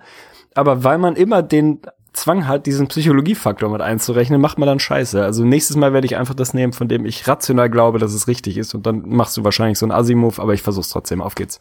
Na gut, also Drummond ist ja schon zumindest in der Liste der mit den zweitmeisten Assists per Game hinter Marcus Hall. Also bei den anderen kam es theoretisch noch unerwarteter. Drummond mit drei per Game ja immer in der letzten Saison. Aber ja, dadurch haben wir darüber gesprochen, dass es halt meistens nicht diese klassischen Pässe, sondern eher Handoffs waren. Da kommen nicht unbedingt zehn zustande. Aber wir gehen weiter zu der zweiten Kategorie. Und wir reden jetzt von Corey Brewer Alarm. Alarm!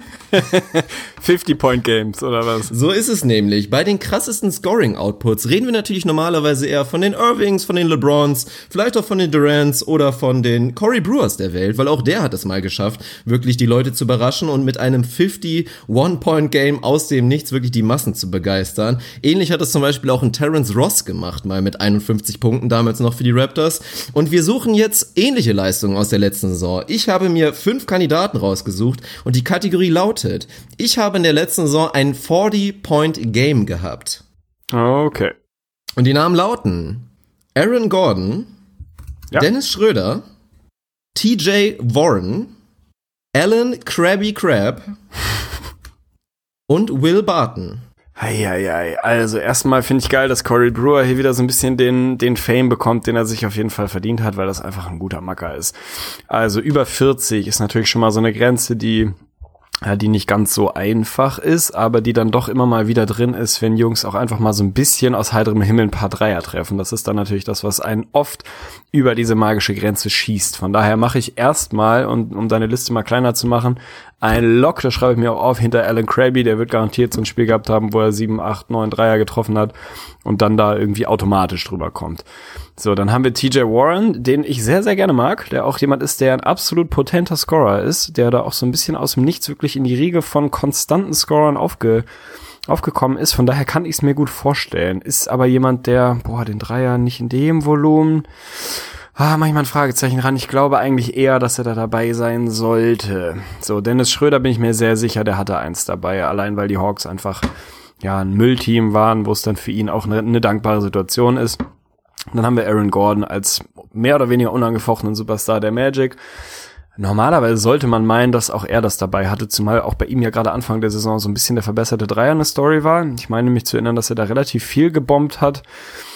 Bei dem würde es mich nicht wundern, wenn er sogar mehrere davon irgendwie dabei gehabt hätte, weil es einfach auch so ein tankendes, irgendwie ungeiles Team ist. Glaube ich auch irgendwie übrigens das Team, von dem ich am wenigsten gesehen habe, weil die Magic einfach echt irgendwie so völlig irrelevant sind. Von daher würde ich den auch mal mit reinnehmen. Wenn ich mich nicht irre, habe ich dann hier noch offen Will Barton und X-Factor TJ Warren, ob er dabei war. Bei Barton ist natürlich so das Ding, die Bankrolle ist auch ein bisschen gestartet letztes Jahr. Die Nuggets eine hochpotente Offense, aber auch wenn er da irgendwie echt ein, ein guter Scoring Punch ist, das ist ja doch eher so ein bisschen ein egalitäreres System, wo jeder mal so ein bisschen darf, äh, wo dann Gary Harris seine Würfe bekommt, ein Jokic seine Würfe bekommt, ein Millsap seine Würfe bekommt und so weiter und so fort. Fällt mir eher schwer zu glauben, dass Barton da wirklich einen 40 Plus hatte. Von der Bank ist es eh schwierig, da musst du schon völlig heiß laufen, Lou Williams mäßig, irgendwie wahnsinnig oft an die Linie kommen, damit das funktioniert ist für mich jetzt wieder die gleiche Situation wie eben, dass Will Barton derjenige ist, den ich am unwahrscheinlichsten finde. Könnte trotzdem falsch sein, aber ich habe mir gerade eben geschworen, dass ich einfach den nehme, von dem ich glaube, dass es die richtige Antwort ist, ohne dass ich auf Psychologie gehe. Von daher ist meine Antwort für das Kuckuckskind in dieser Rubrik Will Barton. Ja, das ist richtig. Boah, das, ist wichtig. das ist wichtig. Sehr stark analysiert, also wirklich komplett on point. Alan Krabby, oh, 41 Punkte gegen deine Chicago Bulls. Gegen wen natürlich Gott, sonst? Immer. Aaron Gordon hat das Kunststück zweimal geschafft, Season High 41 Punkte. Dennis Schröder 41 Punkte. Ich hab's ganz bitter Erinnerung, weil es war gegen Ricky Rubio und meine Jazz. Stimmt. Also Ricky Rubio mag er nicht. Das steht auf jeden Fall fest und dem wollte er mal kurz zeigen, wer da der Herr im Haus ist. Und das hat er wirklich gemacht. Also war eine krasse Leistung damals. Eins der wenigen Hawks Games, die wirklich schön anzusehen waren. TJ Warren 40 40 Punkte einmal tatsächlich gegen die Washington Wizards. Also glaube ich zumindest. Hier steht echt nur so eine Kritzelei, ne? Und ich versuche zu entziffern. Also ich glaube, ist ein W, könnte aber auch ein S sein, ohne Scheiß. Aber ich glaube, es war gegen die Wizards. Und dann haben wir Will Barton. Man könnte denken, dass er wirklich so der Typ dafür ist, so aus dem Nichts, weil klar, also er hatte auch vor allen Dingen ein Spiel, ich weiß gar nicht, hat er im ersten Viertel irgendwie direkt mal 20 plus geliefert, aber nee, tatsächlich nur zweimal überhaupt in der letzten Saison über 30 Punkte gescored und sein Season High 37 Punkte gegen wen? Ja, gegen meine Bulls natürlich. Gegen die Chicago Bulls, selbstverständlich. ja, sehr gut. Eins zu eins. Du hast deinen Punkt, oh, den wichtig. ich dir zugetraut habe, schon mal erreicht. Ab jetzt nur noch Bonus, mein Junge. Ja, wichtig. Ich bin auf jeden Fall guter Dinge. Vielleicht kann ich dir zumindest ein 2-3 reindrücken in dein Gesicht. Ja, wir machen weiter und kommen zur nächsten Kategorie. Wir reden ja immer gerne davon von der sogenannten Klatschness. Also wirklich die Spieler, denen du in den letzten Minuten den Ball in die Hand geben willst, wenn es knapp ist. Und jetzt wollen wir mal wirklich ans andere Ende des Spektrums gehen und gucken uns mal die Flop 5 an. Ich will jetzt nicht sagen die Joker aus der letzten Saison, aber man kann es zumindest so deuten. Also wir suchen wirklich die Jungs und ich mein Parameter habe ich da so gemacht. In den letzten zwei Minuten, entweder des vierten Viertels oder der Overtime, wenn die Punktedifferenz zwischen beiden Teams maximal fünf Punkte Punkte betrifft. Dabei habe ich mir angeguckt, welche Jungs, die mindestens 20 Field Goal Attempts genommen haben, haben die schlechteste Quote in diesen Klatschsituationen. Ich werde dir fünf Spieler nennen. Wer gehört nicht dazu, ist die Frage. Alles klar, dann schieß mal los. Die Namen lauten Bradley Beal, Drew Holiday, James Harden, DeMar DeRozan und Russell Westbrook. Ja, ganz ehrlich, das wird jetzt hier eine Geschichte, wo ich einfach einen aus fünf rate und dann guck, was passiert. Also wenn ich deine Parameter richtig verstanden habe, geht's um sehr, sehr enge Spiele, letzte zwei Minuten plus minus fünf, also quasi klassische Klatschdifferenz bloß noch ein bisschen knapper und die dann wirklich richtig Volumen geschossen haben. Da sind es natürlich alles Jungs, die da den Ball in die Hand bekommen, was auch völlig in Ordnung ist. Finde ich ein bisschen schwierig. Also müsste ich mal tatsächlich irgendwie mir versuchen zu überlegen, welche Teams an sich im letzten Jahr so besonders klatsch unterwegs waren. Das gibt einem dann ja schon mal so einen, so einen ganz guten Anhaltspunkt. Also wir alle haben bei Westbrook natürlich die Saison im Hinterkopf, als er so völlig am, am Abliefern war und wirklich in der Crunch-Time seine MVP-Saison einfach total durchgedreht ist. Von daher ähm, ist er jemand, bei dem ich es mir vorstellen kann, dass er da drin ist. Ich glaube, die Thunder letztes Jahr so, so geht so klatschig unterwegs. Die Raptors müssten da auch so mehr oder weniger 500 gewesen sein. Wen haben wir noch dabei? Bradley Beal, die Wizards. Ist auf jeden Fall ein Kandidat, den ich mir vorstellen kann, als das, ach nee, Quatsch, einer von denen ist, ist sehr effizient gewesen, richtig? Also vier davon waren ineffizient und einer ist effizient gewesen. Ist das richtig oder andersrum? Muss es jetzt nicht unbedingt heißen. Es heißt im ja, Prinzip okay, nur, dass einer nicht in den Flop 5 war, wirklich die fünf Jungs mit der schlechtesten Field Goal Percentage in diesen Platzsituationen. Ja, okay, das äh, shiftet das Ganze auf jeden Fall nochmal ein bisschen. Also ich glaube, dass Bradley Beal dabei war. Die Wizards allgemein keine besonders gute Saison gespielt. In meiner Welt waren sie jetzt nicht so, nicht so ewig klatsch unterwegs. Dann hattest du die Zeit, in der John Wall ausgefallen ist, wo dann, falls sie es überhaupt in Crunch Time geschafft haben, solche Würfe immer an Beal gingen wo jeder wusste, dass er den Wurf nimmt. Das führt jetzt nicht unbedingt dazu, dass du da besonders effizient wirst. Von daher würde ich mal behaupten, Bradley Beal wird einer derjenigen gewesen sein, der da nicht so klatsch war.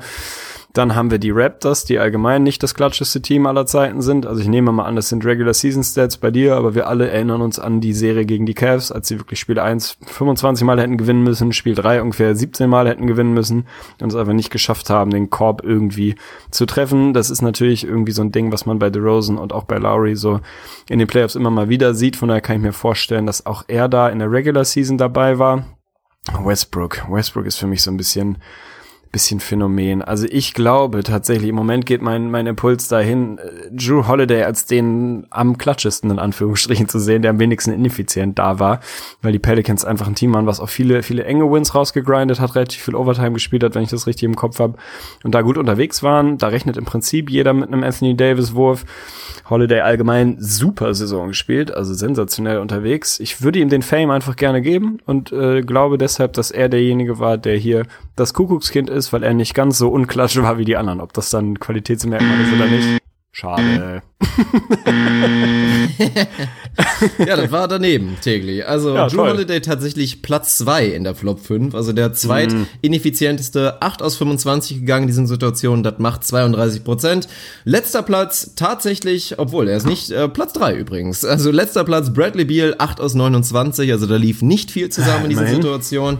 Platz 2 Russell Westbrook 13 aus 42, also auch da leider nicht so liefern können in Klatschsituationen. James Harden 7 aus 21, das macht 33,3 Periode Prozent und DeMar DeRozan habe ich einfach mal mit reingeschmissen, um mal zu zeigen, Mensch, also auch du underratest ihn wieder, ne? Schmeiß ihn einfach mit rein, der Junge ist nicht klatsch. 14 aus 30, 46,7 Prozent, also absolut solide geliefert. Das war so ein kleines bisschen einfach der der Trick dabei und eigentlich in der Flop 5 mit noch dabei gewesen auf Platz 5 wäre Kai Kyrie Irving 8 aus 23, macht 34,8%. Und nur mal die Kandidaten zu nennen, die absolut gegenteilig geliefert haben. Platz 1, Janis, also Klatscher geht's fast nicht, 76, 66,7%.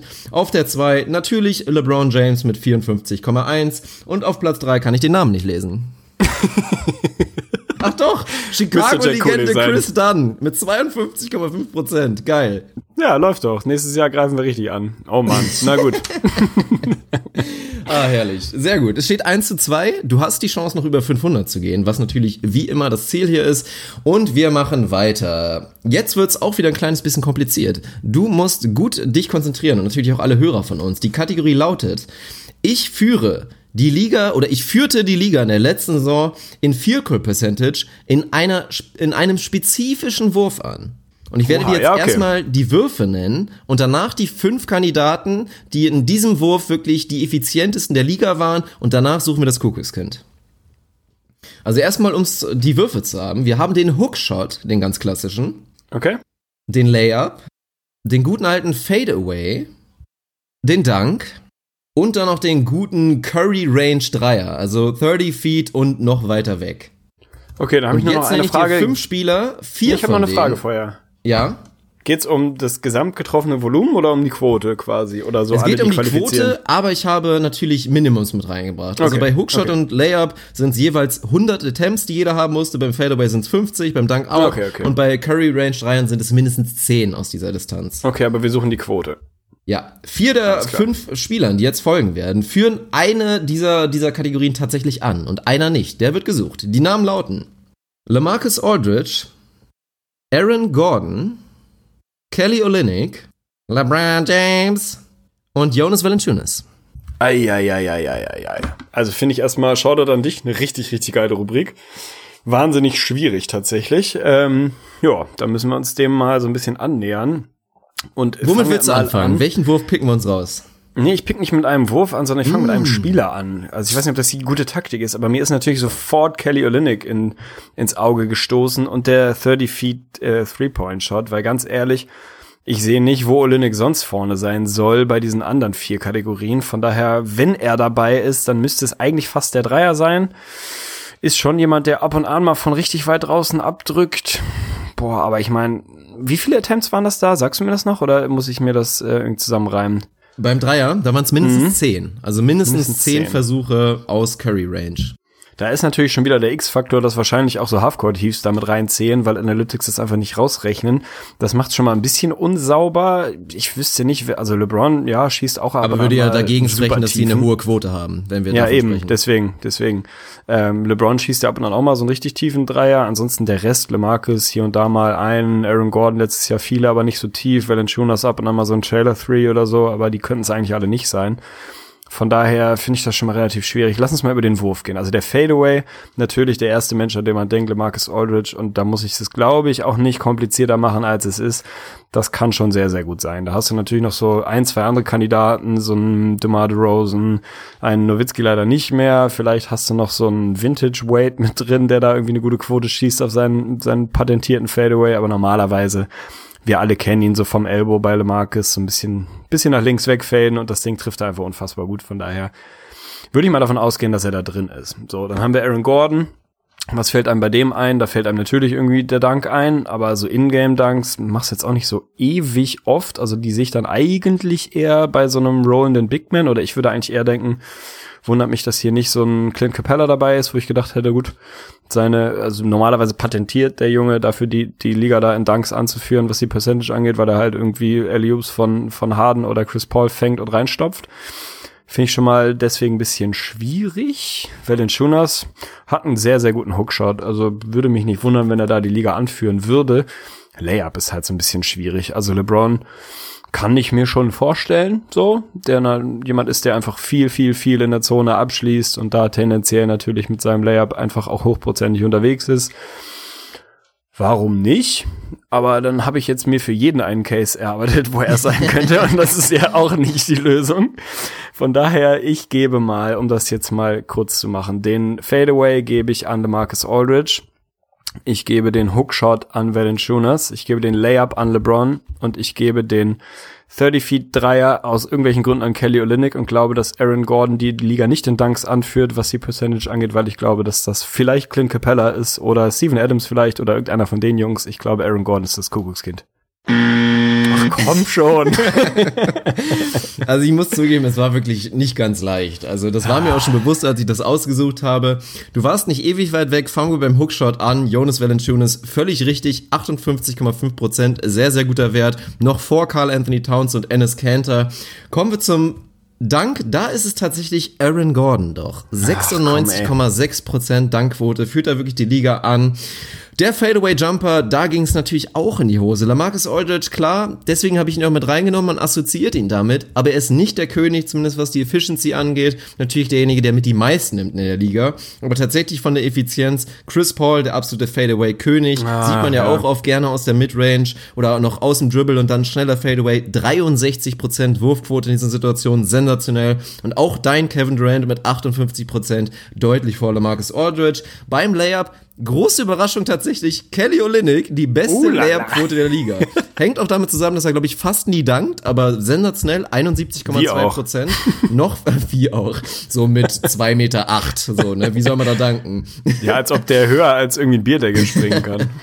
Ja, also ich glaube, du hast einen höheren Vertical als Kelly Olynyk. Das kann Locker. man, kann man einloggen. Locker. Und eine schöne Noch vor Reprise. LeBron James tatsächlich, Kelly Olynyk und auch von Nikola Vucevic, die belegen Platz 2 und Platz 3. Und bei der Curry Range Dreier, da ist es tatsächlich LeBron James. 7 aus 13, das macht eine sehr, sehr hohe Percentage und ist damit auch mit Abstand vor Platz 2 Spencer Dinwiddie, der mit 42% Platz 2 belegt. Und auch übrigens Curry, sehr, sehr schwache Saison, was das angeht. Also ich glaube, ich muss die Kategorie auch umbenennen. 4 aus 17 nur aus 30 Feet und weiter weg. Damien Lillard, der, der am meisten gerne wirklich deep, deep, deep abdrückt, sieht man ja auch oft, aber mit 9 aus 36 ist die Quote auch eher bescheiden. Ärgerlich, ich habe mich natürlich ein bisschen äh, zu wenig auf das, äh, oder zu viel auf das Volumen und zu wenig auf die Effizienz äh, fokussiert, weil das Lemarcus natürlich wahrscheinlich nicht der effizienteste ist, weil er so ein hohes Volumen ballert, da hätte man drauf kommen können. Also fand ich nicht unfair, die Rubrik, nur ich habe irgendwann den Faden verloren. Ärgerlich. Jetzt bin ich schon unter 500. Oh, das, ey, weh, es wird jetzt wirklich ein 1-4 wie von dir prognostiziert, dann raste ich aus. Ja, das mit der Konzentration kann schon mal passieren nach so einer guten Stunde Aufnahme. Jetzt kommt aber der Downer, weil bei Kategorie 5 habe ich mir gar keine Mühe mehr gegeben. Und jetzt kommt auch ein Thema, was du richtig gerne magst, weil wir reden jetzt davon, wir reden von Las Vegas Summer League Ach, MVPs. komm, ich nenne dir fünf Spieler, einer davon war kein MVP. Ich nehme den dritten. Ich nehme Ja, den dritten in deiner Liste. Ich habe aber keine Reihenfolge festgelegt, das ist jetzt Ja, unfair. okay. Ja, dann Also, ich sag. nenne jetzt fünf Namen, such dir einen davon aus. Ja, okay. Tyus Jones, Mhm. Jonas Valanciunas, Kyle Slow-Mo Anderson, Lonzo Ball und Jeremy Lamb. Ach, leck mich am Arsch. ey. Also ich meine mich zu erinnern, dass Jeremy Lamb tatsächlich, äh, also Disclaimer, ich habe in meinem ganzen Leben vielleicht drei Summer League Spiele geguckt und war davon ähnlich begeistert wie vom fünften Teil Fluch der Karibik. Also es interessiert mich einfach komplett überhaupt rein gar nicht. Von daher kann ich da keinerlei Wissen irgendwie anlegen. Ich meine, Jeremy Lamb, erinnert mich mal, hätte auch so ein krankes Scoring-Game gehabt, hat er nicht da so 40, 50 Punkte mal gescored. Also da kann ich mir irgendwie gut vorstellen, dass der Summer League MVP war. Valanciunas ist Valanciunas einer meiner absoluten Lieblinge. Ist es vermutlich nicht, aber nehme ich mit rein. Also der war Summer League MVP. Tyus Jones auf jeden Fall auch. Wir alle erinnern uns natürlich daran, dass Kyle Anderson mal Summer League MVP geworden ist. Weiß ich noch wie gestern, wie ich das verfolgt habe. Von daher ist das Kuckuckskind Lonzo Ball against all odds und damit ist das 2 zu 3 perfekt. Danke. Ach, komm.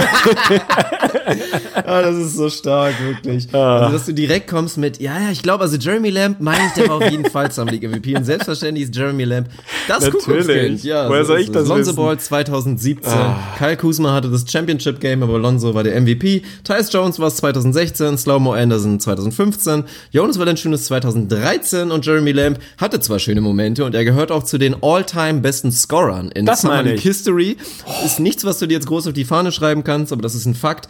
Aber er ist kein MVP und tatsächlich Nostradamus Award geht an mich. Das Ding ist 1 zu 4 ausgegangen. Es war nicht ganz leicht, von daher trotzdem Shoutout an dich.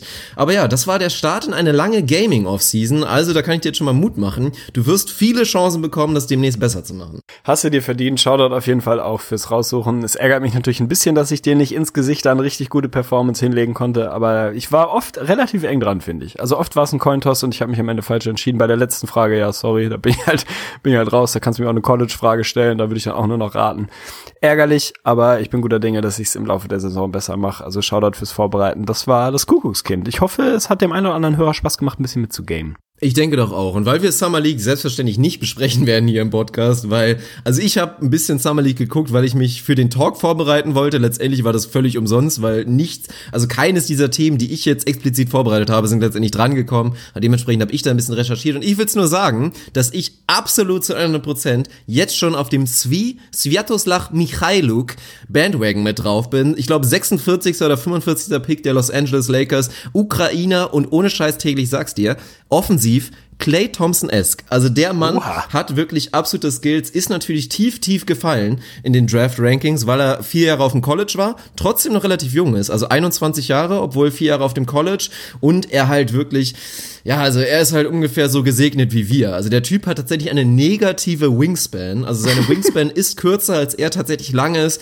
und das sind natürlich Sachen, da gucken sich das die Scouts an und denken, ja nee, den wollen wir nicht. Aber der ist offensiv so real und so gut und das empfehle ich dir nochmal kurz gleich, wenn du Zeit hast. Guck dir mal ein, zwei Summer Leagues wie Michailuk Highlight-Dinger an, das ist wirklich geil. Also ich freue mich drauf, ich hoffe, er wird zumindest eine kleine Rolle bei den Lakers spielen. Das wollte ich nur mal kurz loswerden. Bin ich dabei, danke für den Tipp und will von dir noch das Over-Under, wie viele Rechtschreibfehler ich in YouTube in die Suchmaske eingeben werde, wenn ich seinen Namen eingebe. Also Over-Under liegt bei 7, glaub ich, 7,5. und ich würde 7,5 knapp ist das. Over-Under. Okay, stabil. ich werde es versuchen. Ja, stark. Herrlich, dann haben wir noch äh, ein, zwei kleine Themen, die wir vielleicht. Oh nee, haben wir überhaupt noch Themen? Ich weiß es gar nicht mehr. Ein Thema haben wir noch, doch. Ich, also wie, ein Thema habe ich noch, oder beziehungsweise will ich von dir. Brauch, ich brauche deine Aufmunterung, sagen wir es mal so. Also ich brauche deine positiven Vibes. Ich habe es äh, in letzter Zeit mit Freude wahrgenommen, dass du auf deinem YouTube-Kanal auch immer mal wieder bewusst quasi einen positiven Ansatz äh, gefahren hast und dich da in so eine Argumentationsrolle reingefunden hast sei es die Boogie-Thematik oder jetzt auch die Dennis Schröder-Thematik, warum das wahnsinnig gut klappen wird. Also das fand ich erstmal gut. So rundum positiver Ansatz. Und ich brauche tatsächlich deinen Support. Ich als Bulls-Fan brauche von dir eine kurze, aber bündige Argumentation, warum es richtig gut funktionieren wird, die potenziell zwei schlechtesten Flügelverteidiger der gesamten Liga nebeneinander ins Starting Lineup zu stellen und zu glauben, dass man offensiv aus irgendwelchen Gründen so gut sein wird, dass sich dieses Experiment lohnt, dass die Bulls Jabari Parker gesigned haben. Disclaimer, es gibt gute Gründe, warum sie die Signing gemacht haben und ich sehe das auch nicht nur negativ. Rein sportlich mache ich da 23 Fragezeichen dran, dass das eine wirklich gute, gute Situation sein wird. Aber vielleicht hast du irgendwie ein, zwei Gründe, warum die Bulls mit diesem Line-Up, was dann ja, sich fokussieren wird rund um tendenziell irgendwie Chris Dunn, Jabari Parker und äh, Zach Levine, warum das wahnsinnig gut funktionieren soll, hat das Potenzial, so eine gute Offense zu sein, dass diese Defense, die nach allem, was wir von den Jungs gesehen haben, katastrophal sein wird, kompensieren kann? Oder wie siehst du die Thematik? Also warum wird das richtig gut funktionieren? Ich brauche deine Positivität.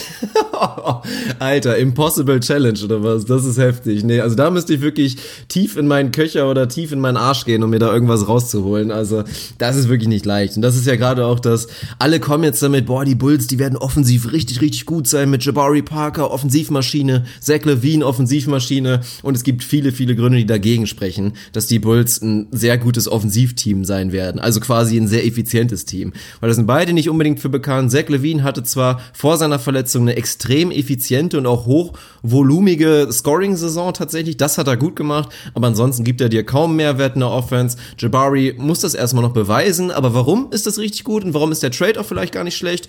Ja, es ist gut in dem Sinne, dass die Bulls ein kleines bisschen Excitement bekommen, sie werden Highlights bekommen, es wird auch League Pass technisch, glaube ich, gar nicht so schlimm sein, sich die Bulls anzugucken, sie werden trotzdem schlecht sein. Das ist doch was Schönes und ich glaube, dass die Bulls zumindest mit einem von beidem gibt es noch ein Szenario und ich schiele natürlich deutlich eher zu Jabari Parker, dass das wirklich ein Cornerstone der Franchise sein könnte. Also für mich gibt es da wirklich das Szenario, dass Jabari ein Junge ist, der bei den Bulls wirklich eine gute Karriere hinlegt und dann gucke ich zu einem Lauri Markkanen und gucke jetzt vor allen Dingen auch zu dem Wendell Carter Jr., der irgendwie der neue Al Horford ist und sehe da Jungs, da kann man ein bisschen drauf bauen für die Zukunft. Also da will ich dir zumindest Hoffnung machen, dass es eine schöne Kacksaison sein wird und die Bulls in der nächsten Saison auch wieder einen Top-Pick haben, aber trotzdem es Spiele sein werden, die du dir durchaus mal angucken kannst.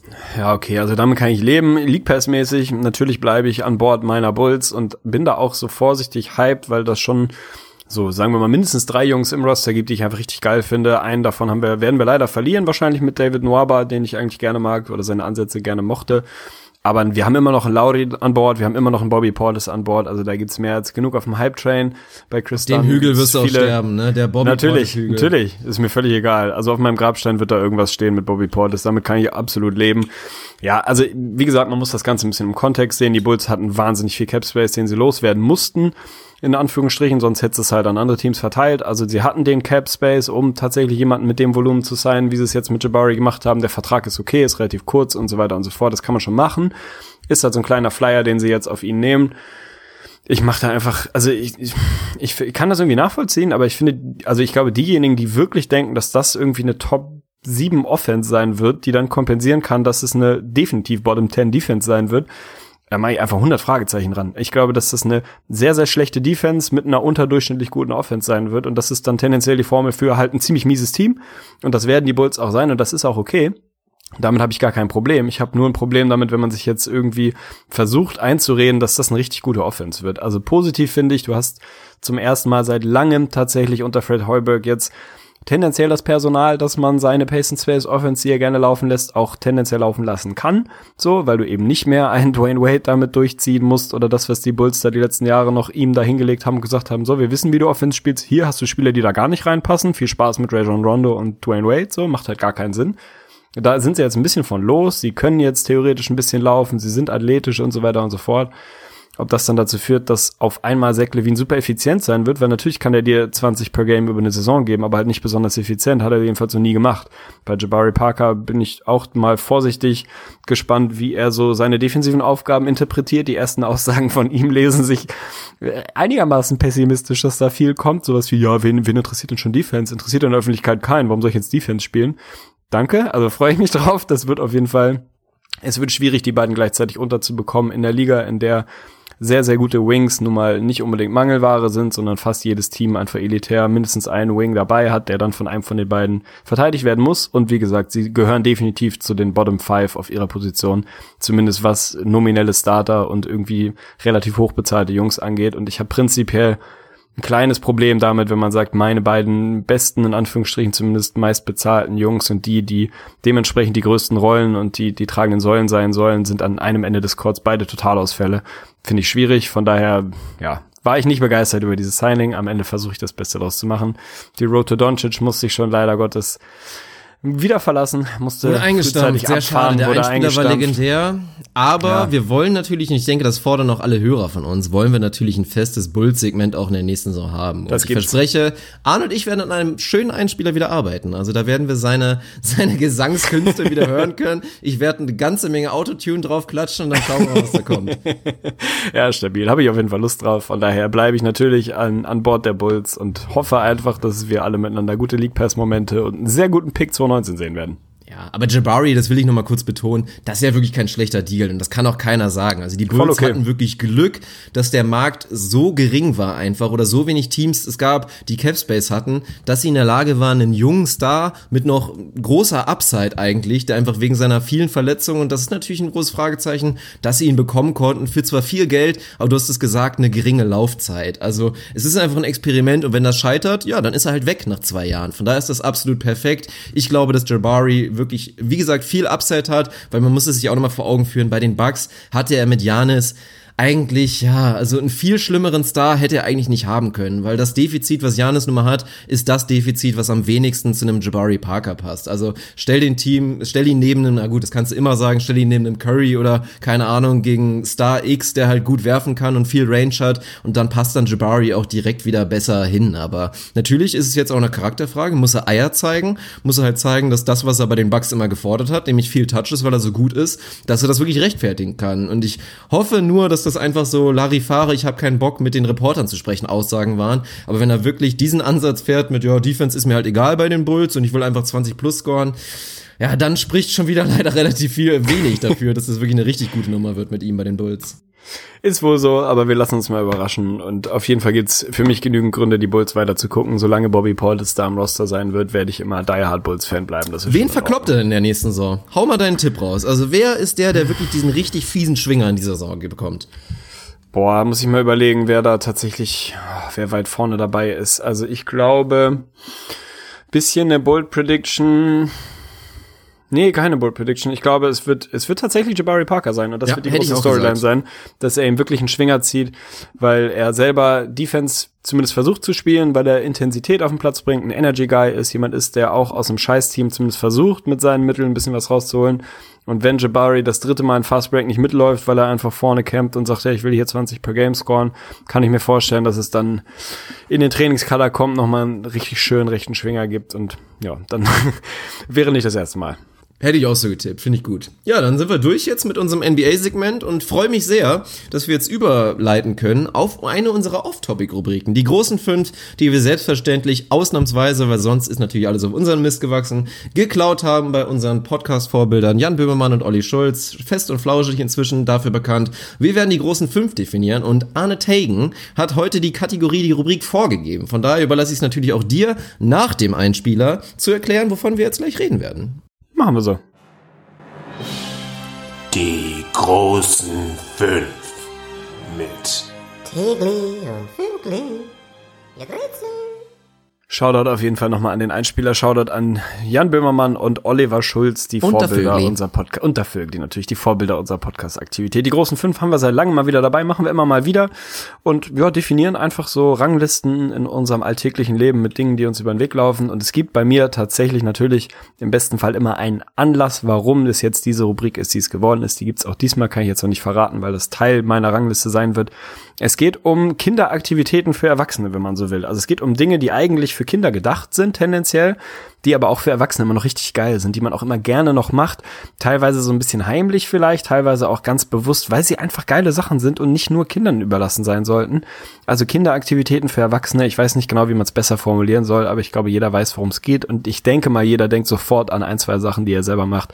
Von daher bin ich gespannt, wie das bei dir aussieht und würde dir den Ball rüberschieben, imaginär, und mich dich fragen, was ist deine, deine Nummer fünf an Dingen, die eigentlich für Kinder sind, die du aber immer noch gerne mal machst? Mein Platz 5 ist extrem offensichtlich, ein bisschen langweilig und deswegen auch nur Platz 5, aber es ist die gute alte Nintendo 64 Konsole. Also, stark. die hat inzwischen bei fast jedem natürlich Legendenstatus erreicht. An sich für Kinder gemacht, aber ich denke, es gibt echt einige unter euch, die die alte Konsole wirklich aufgehoben haben, gut konserviert haben oder auch restauriert haben, um das immer mal wieder beim geilen Abend mit den Jungs oder auch Mädels rauszuholen. Ob es Mario Kart ist oder Mario Party, alter Schwede, gab's da legendäre Abende mit einer heftigen Blase in der Mitte der Hand, weil immer von diesem scheiß Stick, mit dem man da rumdrehen musste, oder auch Super Smash Brothers oder sei es äh, The Legend of Zelda, ein bisschen damit Link rumlaufen. Es gibt so viele legendäre Spiele. Pokémon Stadium, Alter, ich könnte hier wirklich was aufzählen. Ich habe leider keinen mehr hier zu Hause, das ist schade, aber ich habe zum Glück genug Freunde in meinem Kreis, die immer noch einen zu Hause stehen haben und das ist einfach immer wieder herrlich, von daher ein verdienter Platz 5, glaube ich.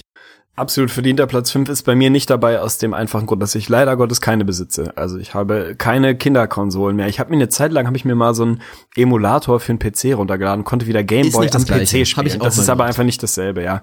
Also von daher natürlich Mario Kart irgendwie eins gegen eins auf dieser bunten Bahn, wo man über die Dächer der Parkhäuser fliegt und irgendwie rote Panzer schießt. Wer das nicht mag, hat nie gelebt. Also definitiv verdient in dieser Liste. Mein Platz 5 geht ein bisschen in eine andere Richtung. Ich bin in der analogen Welt unterwegs. Und mein Platz 5 ist tatsächlich der Moment, wo du nach einer Impfung beim Arzt in diese Süßigkeitenbox greifen darfst, weil du so tapfer warst und dann noch so ein schönes, schönes Das Kinderpflaster durfte ich nie. Was, war das Was? für ein scheiß Arzt, Alter? Wo hast du denn nie gelebt? Das war doch immer komplett normal, dass wenn du geimpft wurdest oder irgendeine Untersuchung hattest, Blut abgenommen oder so irgendwas, was wirklich einfach objektiv wehtut und dann warst du fertig, warst tapfer, hast ein Pflaster bekommen, wo irgendwie ein Fußballer drauf war oder ein Dino oder so ähnlich. Und dann durftest du an der Theke vorbei, meistens mussten die Eltern dich noch hochheben, weil es so hoch stand, am Counter vorne an der Rezeption einmal richtig herzhaft in die Süßigkeitenglas greifen wo ungefähr, also meine, meine Theorie ist übrigens, dass jeder infektiöse Keim dieser Welt in diesen Süßigkeitenboxen ist, weil einfach am Tag ungefähr 70 halbkranke Kinder da reingrabbeln und alles anfassen. Also ich weiß auch nicht, ob das, also bestimmt gar nicht mehr erlaubt. Ich weiß gar nicht, ob es das heute noch gibt. Aber an- manchmal gibt es das noch. Ich durfte da immer mal wieder noch reingreifen. Ist natürlich jetzt mit Veganität und so ein bisschen schwierig. Aber im Prinzip einfach ein schöner Moment, wenn die eigene wirklich Tapferkeit, der Sieg über den Schmerz belohnt wird und man ein paar Süßigkeiten snacken darf. Also mein Platz 5. Finde ich geil, also ich finde es immer noch schade. Ich hatte scheinbar einen Scheißarzt, aber immerhin gute Eltern, weil bei mir war es beim Impfen damals und das würde ich auch gerne nach wie vor haben. Ich durfte dann immer, dann sind wir zum Supermarkt gefahren, in so einen großen, ich weiß nicht, Real oder irgend so ein Kram und dann durfte ich mir immer so was von Star Trek aussuchen, so ein neues Schiff was? oder irgend sowas. Also jedes Mal, wenn ich wirklich zum Blut abnehmen oder so irgendwas Schlimmes hatte, dann durfte ich das machen. Also siehst du, das war auch nicht schlecht. Oh, überragend. Ja, extrem überragend, so ist es. Aber kommen wir weiter zu meinem Platz 4.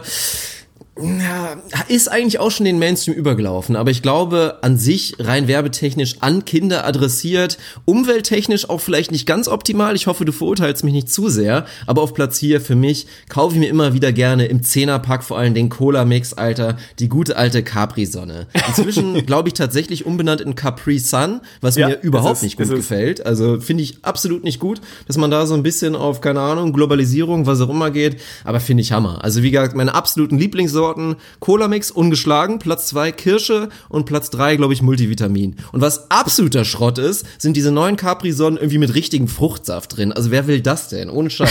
Wenn du eine Capri Sonne trinkst, dann willst du Zucker, du willst Chemie, du willst irgendwas künstliches, deswegen nur die OGs bei mir. Nur die OGs auf jeden Fall, finde ich sehr stabil. Ich habe das letztens auch irgendwie auf, auf Dienstreise, wenn man so will, am Bahnhof gesehen, dass das jetzt Capri Sun heißt, statt Capri Sonne. Ansonsten ist genau dasselbe, ist auch genau dasselbe drin. Also ich glaube, die wollen jetzt wirklich internationale Märkte angehen. Finde ich auch ein bisschen fragwürdig, aber an sich natürlich mega geil. Also wirklich ökologisch das Schlimmste, was man machen kann, aber tendenziell halt schon ein geiles Getränk irgendwie. Also würde ich mir vielleicht auch mal wieder gönnen. Also da muss Ey, wenn es das in anderthalb Litern Ah, geben würde, ne? Ja, so heftig. anderthalb im Tetrapack. Der gute Absolut alte heftig. Tetrapack ist übrigens auch was. Aus der Jugendzeit, was immer wieder geht. Ja. Aber da so zwei Liter Capri-Sonne Cola Mix in so einem Tetrapack, Alter, würde ich das suchten. Oder diese komischen Dinger, die, dieses Zitroneneistee-Granulat, was man sich immer dann aufgemischt hat und irgendwie Digga, du umrühren nimmst musste gerade meinen. Platz eins vorweg. Ich glaub's Oh nicht. nein! oh fuck, ey, das, das ist natürlich Gift. Oh, das ist richtig Gift. Ja, was soll ich sagen? Ich, oh Mann, Mann, ey. Oh, das ist richtig ärgerlich. Oh Mann, aber da sieht man mal wieder, dass wir uns vorher nicht absprechen, sowohl bei den Off-Topic als auch bei den NBA-Segmenten. Also in diesem Fall ein Nachteil, tut mir fürchterlich leid. Wir tun einfach so, als wäre das, wir tun so, als wäre das nie passiert. Wir machen einfach weiter. Mein Platz vier an Dingen, die eigentlich für Kinder sind, aber die ich immer noch gerne mal mache und die auch für Erwachsene geil sind. Wirklich relativ simpel, aber richtig nice Comics lesen, Mann. Also mein Vater hat noch so eine richtig ausgewogene Comicsammlung von, keine Ahnung, paar hundert Comics, die er zu Hause stehen hat. Dabei sind natürlich irgendwie Asterix, Lucky Luke, Spirou und Fantasio, Gaston, das Masupilami, auch absolut underrated. Also sensationelle Comics mit Kindergeschichten, wo man sich einfach mal hinsetzt, sich einen Kaffee macht, sich auf sein Sofa setzt und schön mal drei, vier Comics durch, durchschmökert so und sich ein bisschen wieder mit Sprechblasen und so diesen Geräuschen in Sprechblasen, Kavaboom und was da immer so drin steht, Kavum und also diese Explosionssounds finde ich einfach geil. Von daher Comics lesen bei mir Platz vier.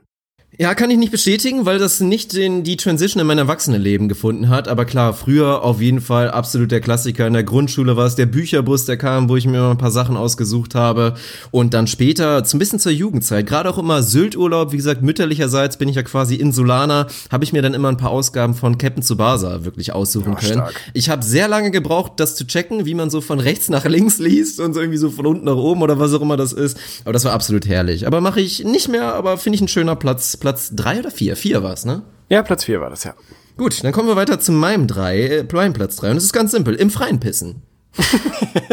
es ist ein absolutes Bedürfnis von Kindern. Kinder nehmen da kein Blatt von Mund oder Penis oder was auch immer. Die lassen einfach die Hose runter, meistens auch bis zum Knöchel und lassen einfach laufen. Und ich finde, das ist ein Instinkt, den sollte man als Erwachsener auch viel öfter machen dürfen. Also es gibt inzwischen leider Gesetze, die das präventieren, dass man einfach im Freien an den Busch gehen kann. Ich finde das ist absoluter Schwachsinn. Klar, du sollst nicht in der Großstadt an eine Kirche pissen und du sollst auch nicht irgendwo hinpissen, wo ganz viele Leute sind. Aber dass man nicht einfach mal irgendwo an einen Baum gehen kann und einfach mal kurz urinieren darf, finde ich absoluter Schwachsinn. Also von daher, ich bin ein Riesenfan davon, im Freien zu pinkeln und ich finde, das sollte auch wieder einen höheren Wert, Stellenwert in unserer Gesellschaft haben.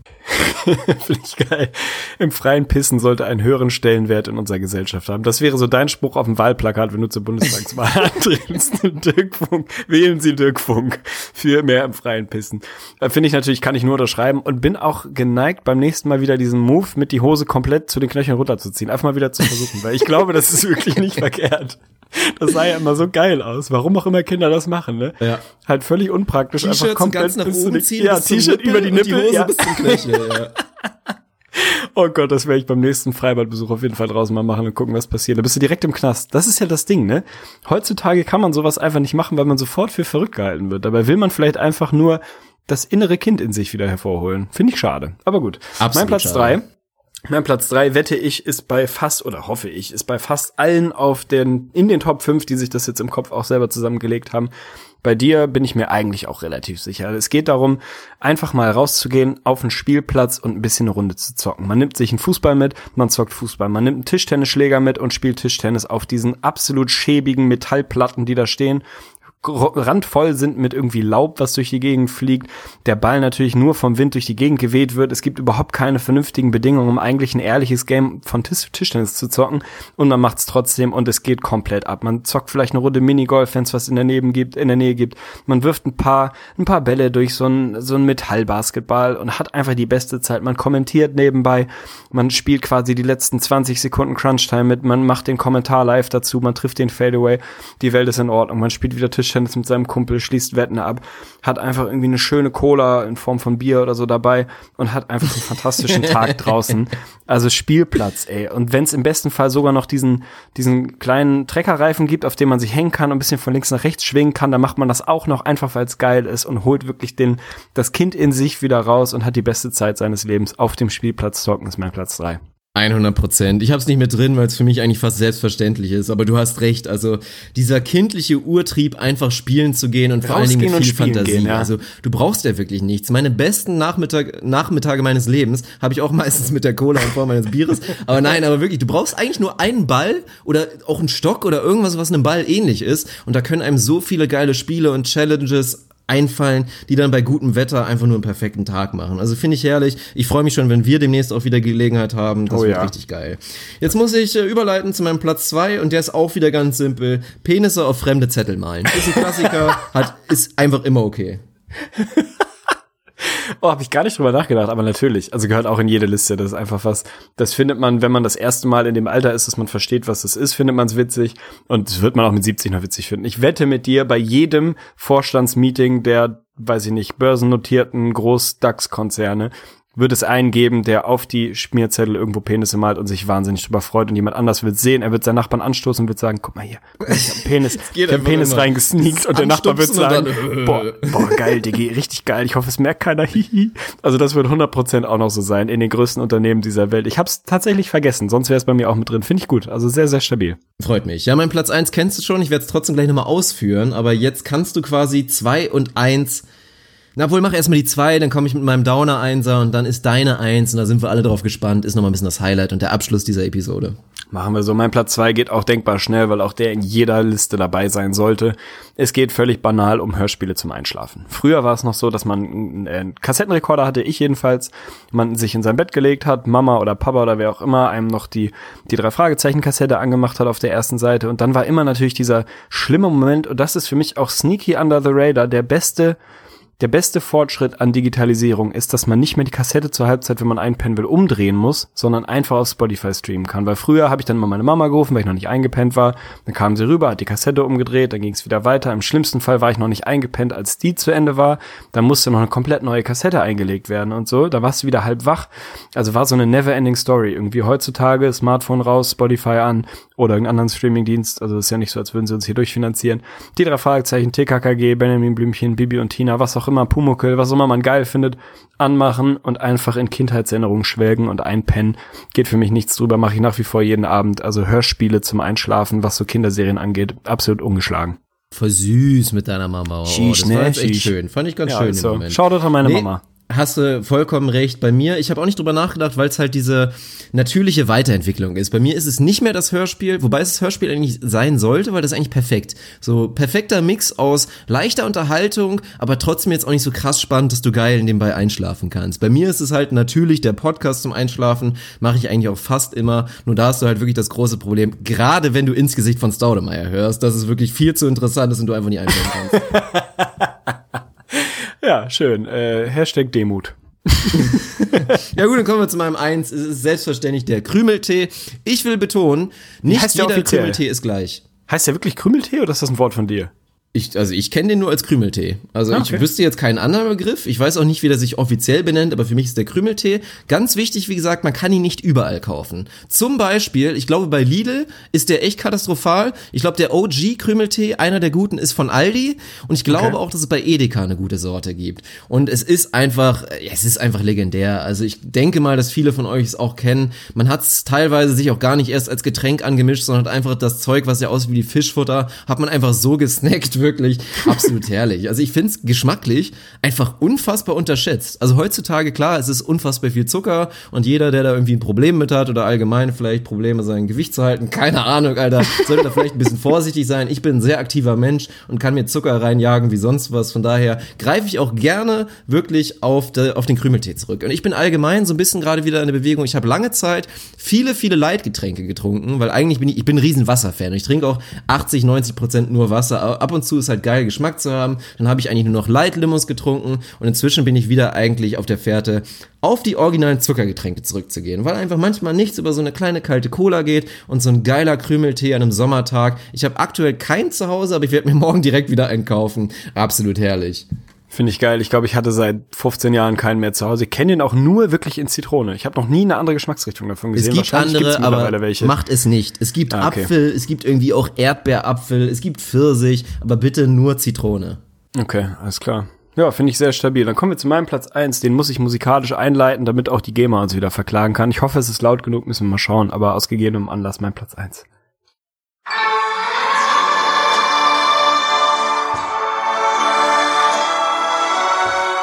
Ich krieg schon wieder direkt Gänsehaut, ne? Ohne Scheiß, ich krieg direkt Gänsehaut. Du weißt wahrscheinlich nicht mal, um was es geht.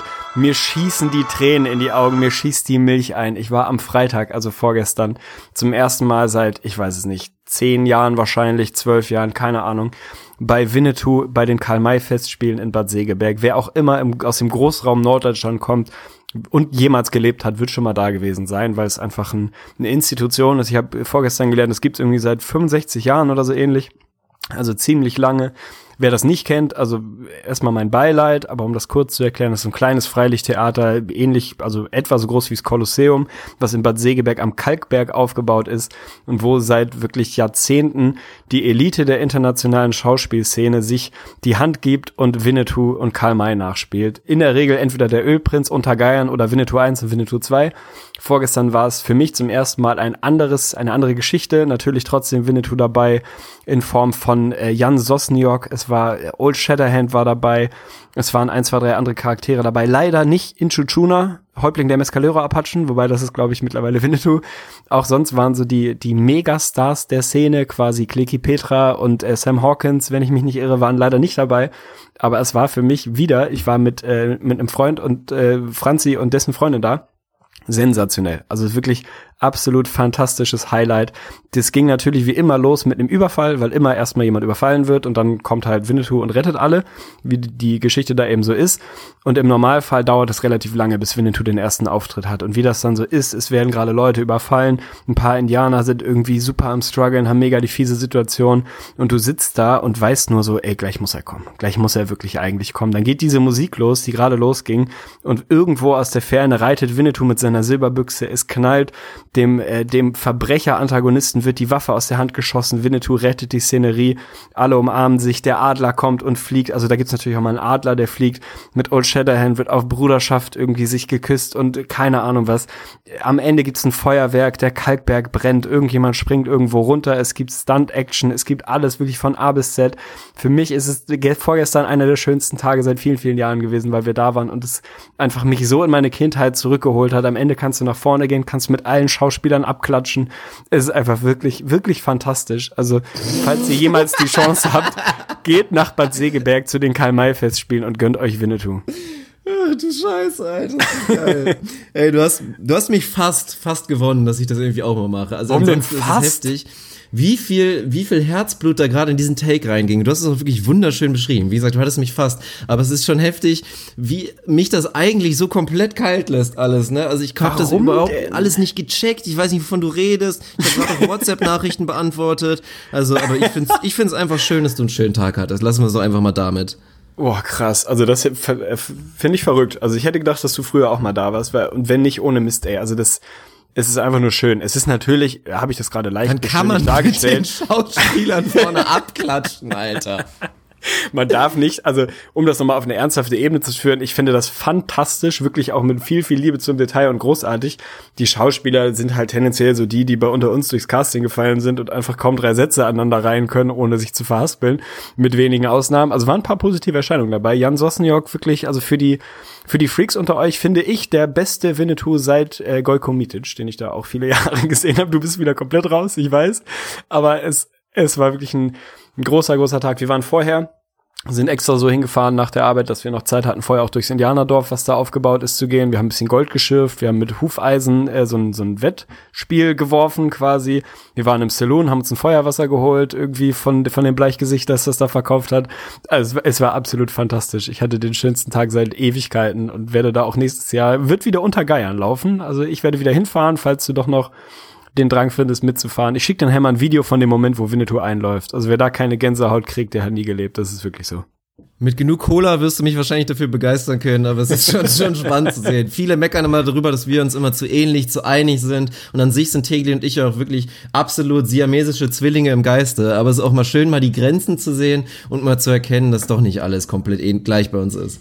Ja, so ist das. Aber für mich war es fantastisch. Von daher waren das die großen fünf äh, Kindheitsmomente. Falls sich der ein oder andere genötigt fühlt, uns zu sagen, was wir elitär oder irgendwie essentiell vergessen haben, dann haut uns das gerne irgendwie bei Facebook oder Instagram oder als Kommentar unter den Episodenpost oder so ähnlich. Würde mich sehr interessieren, ob es noch so Sachen gibt, die wir vergessen haben, die man vielleicht auch selber mal gemacht hat. Also scheut euch nicht, da in Kontakt zu Ja, treten. und ich direkt mit dem, mit dem Aufruf für unsere Mods oder für auch unsere äh, regulären User gerne mal einen Post aufmachen, weil wir haben ja in unserer super wunderschönen Gruppe ins Gesicht von Stonemeyer Talk auf Facebook die beste, größte und keine Ahnung was Facebook-Gruppe, die es so gibt über den NBA Basketball. Da haben wir für jedes Thema natürlich, um ein bisschen Struktur reinzubringen, was die schwierigste Aufgabe ist in Facebook-Gruppen, haben wir so schöne Posts aufgemacht, thematische Posts und da können wir einfach mal aufmachen, ich glaube, das gibt's noch gar nicht, einfach ein Podcast-Post, wo wirklich alle Themen des Podcasts einfach regelmäßig besprochen werden können. Alle, die es interessiert, können dann ein Like geben, kriegen dann immer ihre Notifications. Dann muss es nicht jedes Mal ein Einzelpost werden für die Leute, die vielleicht den Podcast nicht hören. Nee, das gibt's nicht, oder? Die müssen wir dann eliminieren aus der Gruppe. Ja, da muss man eh mal gucken, was man mit denen macht. Nee, aber finde ich eine sehr gute Idee, weil tatsächlich ja immer wieder auch zu einzelnen Aussagen oder Themen im Podcast dann irgendwie in der Gruppe diskutiert wird, was ja äh, toll ist, also was wir uns ausdrücklich wünschen. Von daher macht es auf jeden Fall Sinn, einen durchlaufenden Post zu haben, rund um Themen des Podcasts, off-topic, on-topic, was auch immer.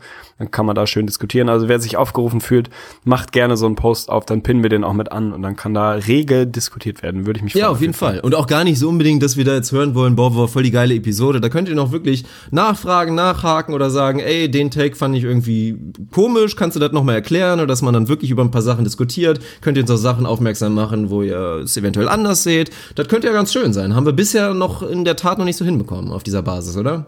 Ja, vielleicht mache ich den Post gleich einfach mal auf, damit das nicht wieder im Sande verläuft, sondern damit er wirklich existiert und dann kann da jeder durchdiskutieren. Von daher werde ich mir diese Aufgabe einfach gleich mal zuschieben. Dann gibt's diesen Post auf jeden Fall. Wer möchte, kann den abonnieren, kann genau uns kritisieren, positiv, negativ, Nachfragen stellen, keine Ahnung, einfach nur zu den Off-Topic-Segmenten dazu senfen. Bisschen Interaktion fände ich auf jeden Fall geil. Von daher wird's diesen Post, wenn ihr diesen, diese Podcast-Episode hört, wird's den schon geben im Zweifel. Absolut herrlich. Ja, dann sind wir durch. Wir haben es geschafft. Ich muss auch zum zweiten Mal urinieren. Das wäre ein Career High, aber das wollen wir nicht zulassen. Von daher sind wir fertig. Mir hat's äh, sehr, sehr gut gefallen, Tegli. Shoutout an dich auf jeden Fall. Schön, dass wir die Zeit uns nehmen konnten heute, um eine Episode rauszulatten. Und ich freue mich auf äh, weitere Episoden. Also wünsche ich dir und allen Hörern, die heute am Sonntag noch hören, ein schönes Restwochenende und einen guten Start in die kommende Woche. Wir sehen uns beim nächsten Mal. Das letzte Wort überlasse ich Tegli. Ja, ich habe gar kein letztes Wort. Ich werde mir jetzt ein paar Pancakes von meiner Freundin reinziehen, die sie gekocht hat, weil sie äh, sehr, sehr kocht. Von daher freue ich mich sehr auf diesen Moment und werde dann noch ein bisschen das Wetter genießen. Und ja, wir hören uns die Tage. Hat mir großen Spaß gemacht, mein Lieber. Ich muss jetzt auch schiffen. Von daher macht's gut, haut rein. Schaut an der Vögli, schaut an Krügo und an all euch Hörer und Hörerinnen. Macht's gut, haut rein.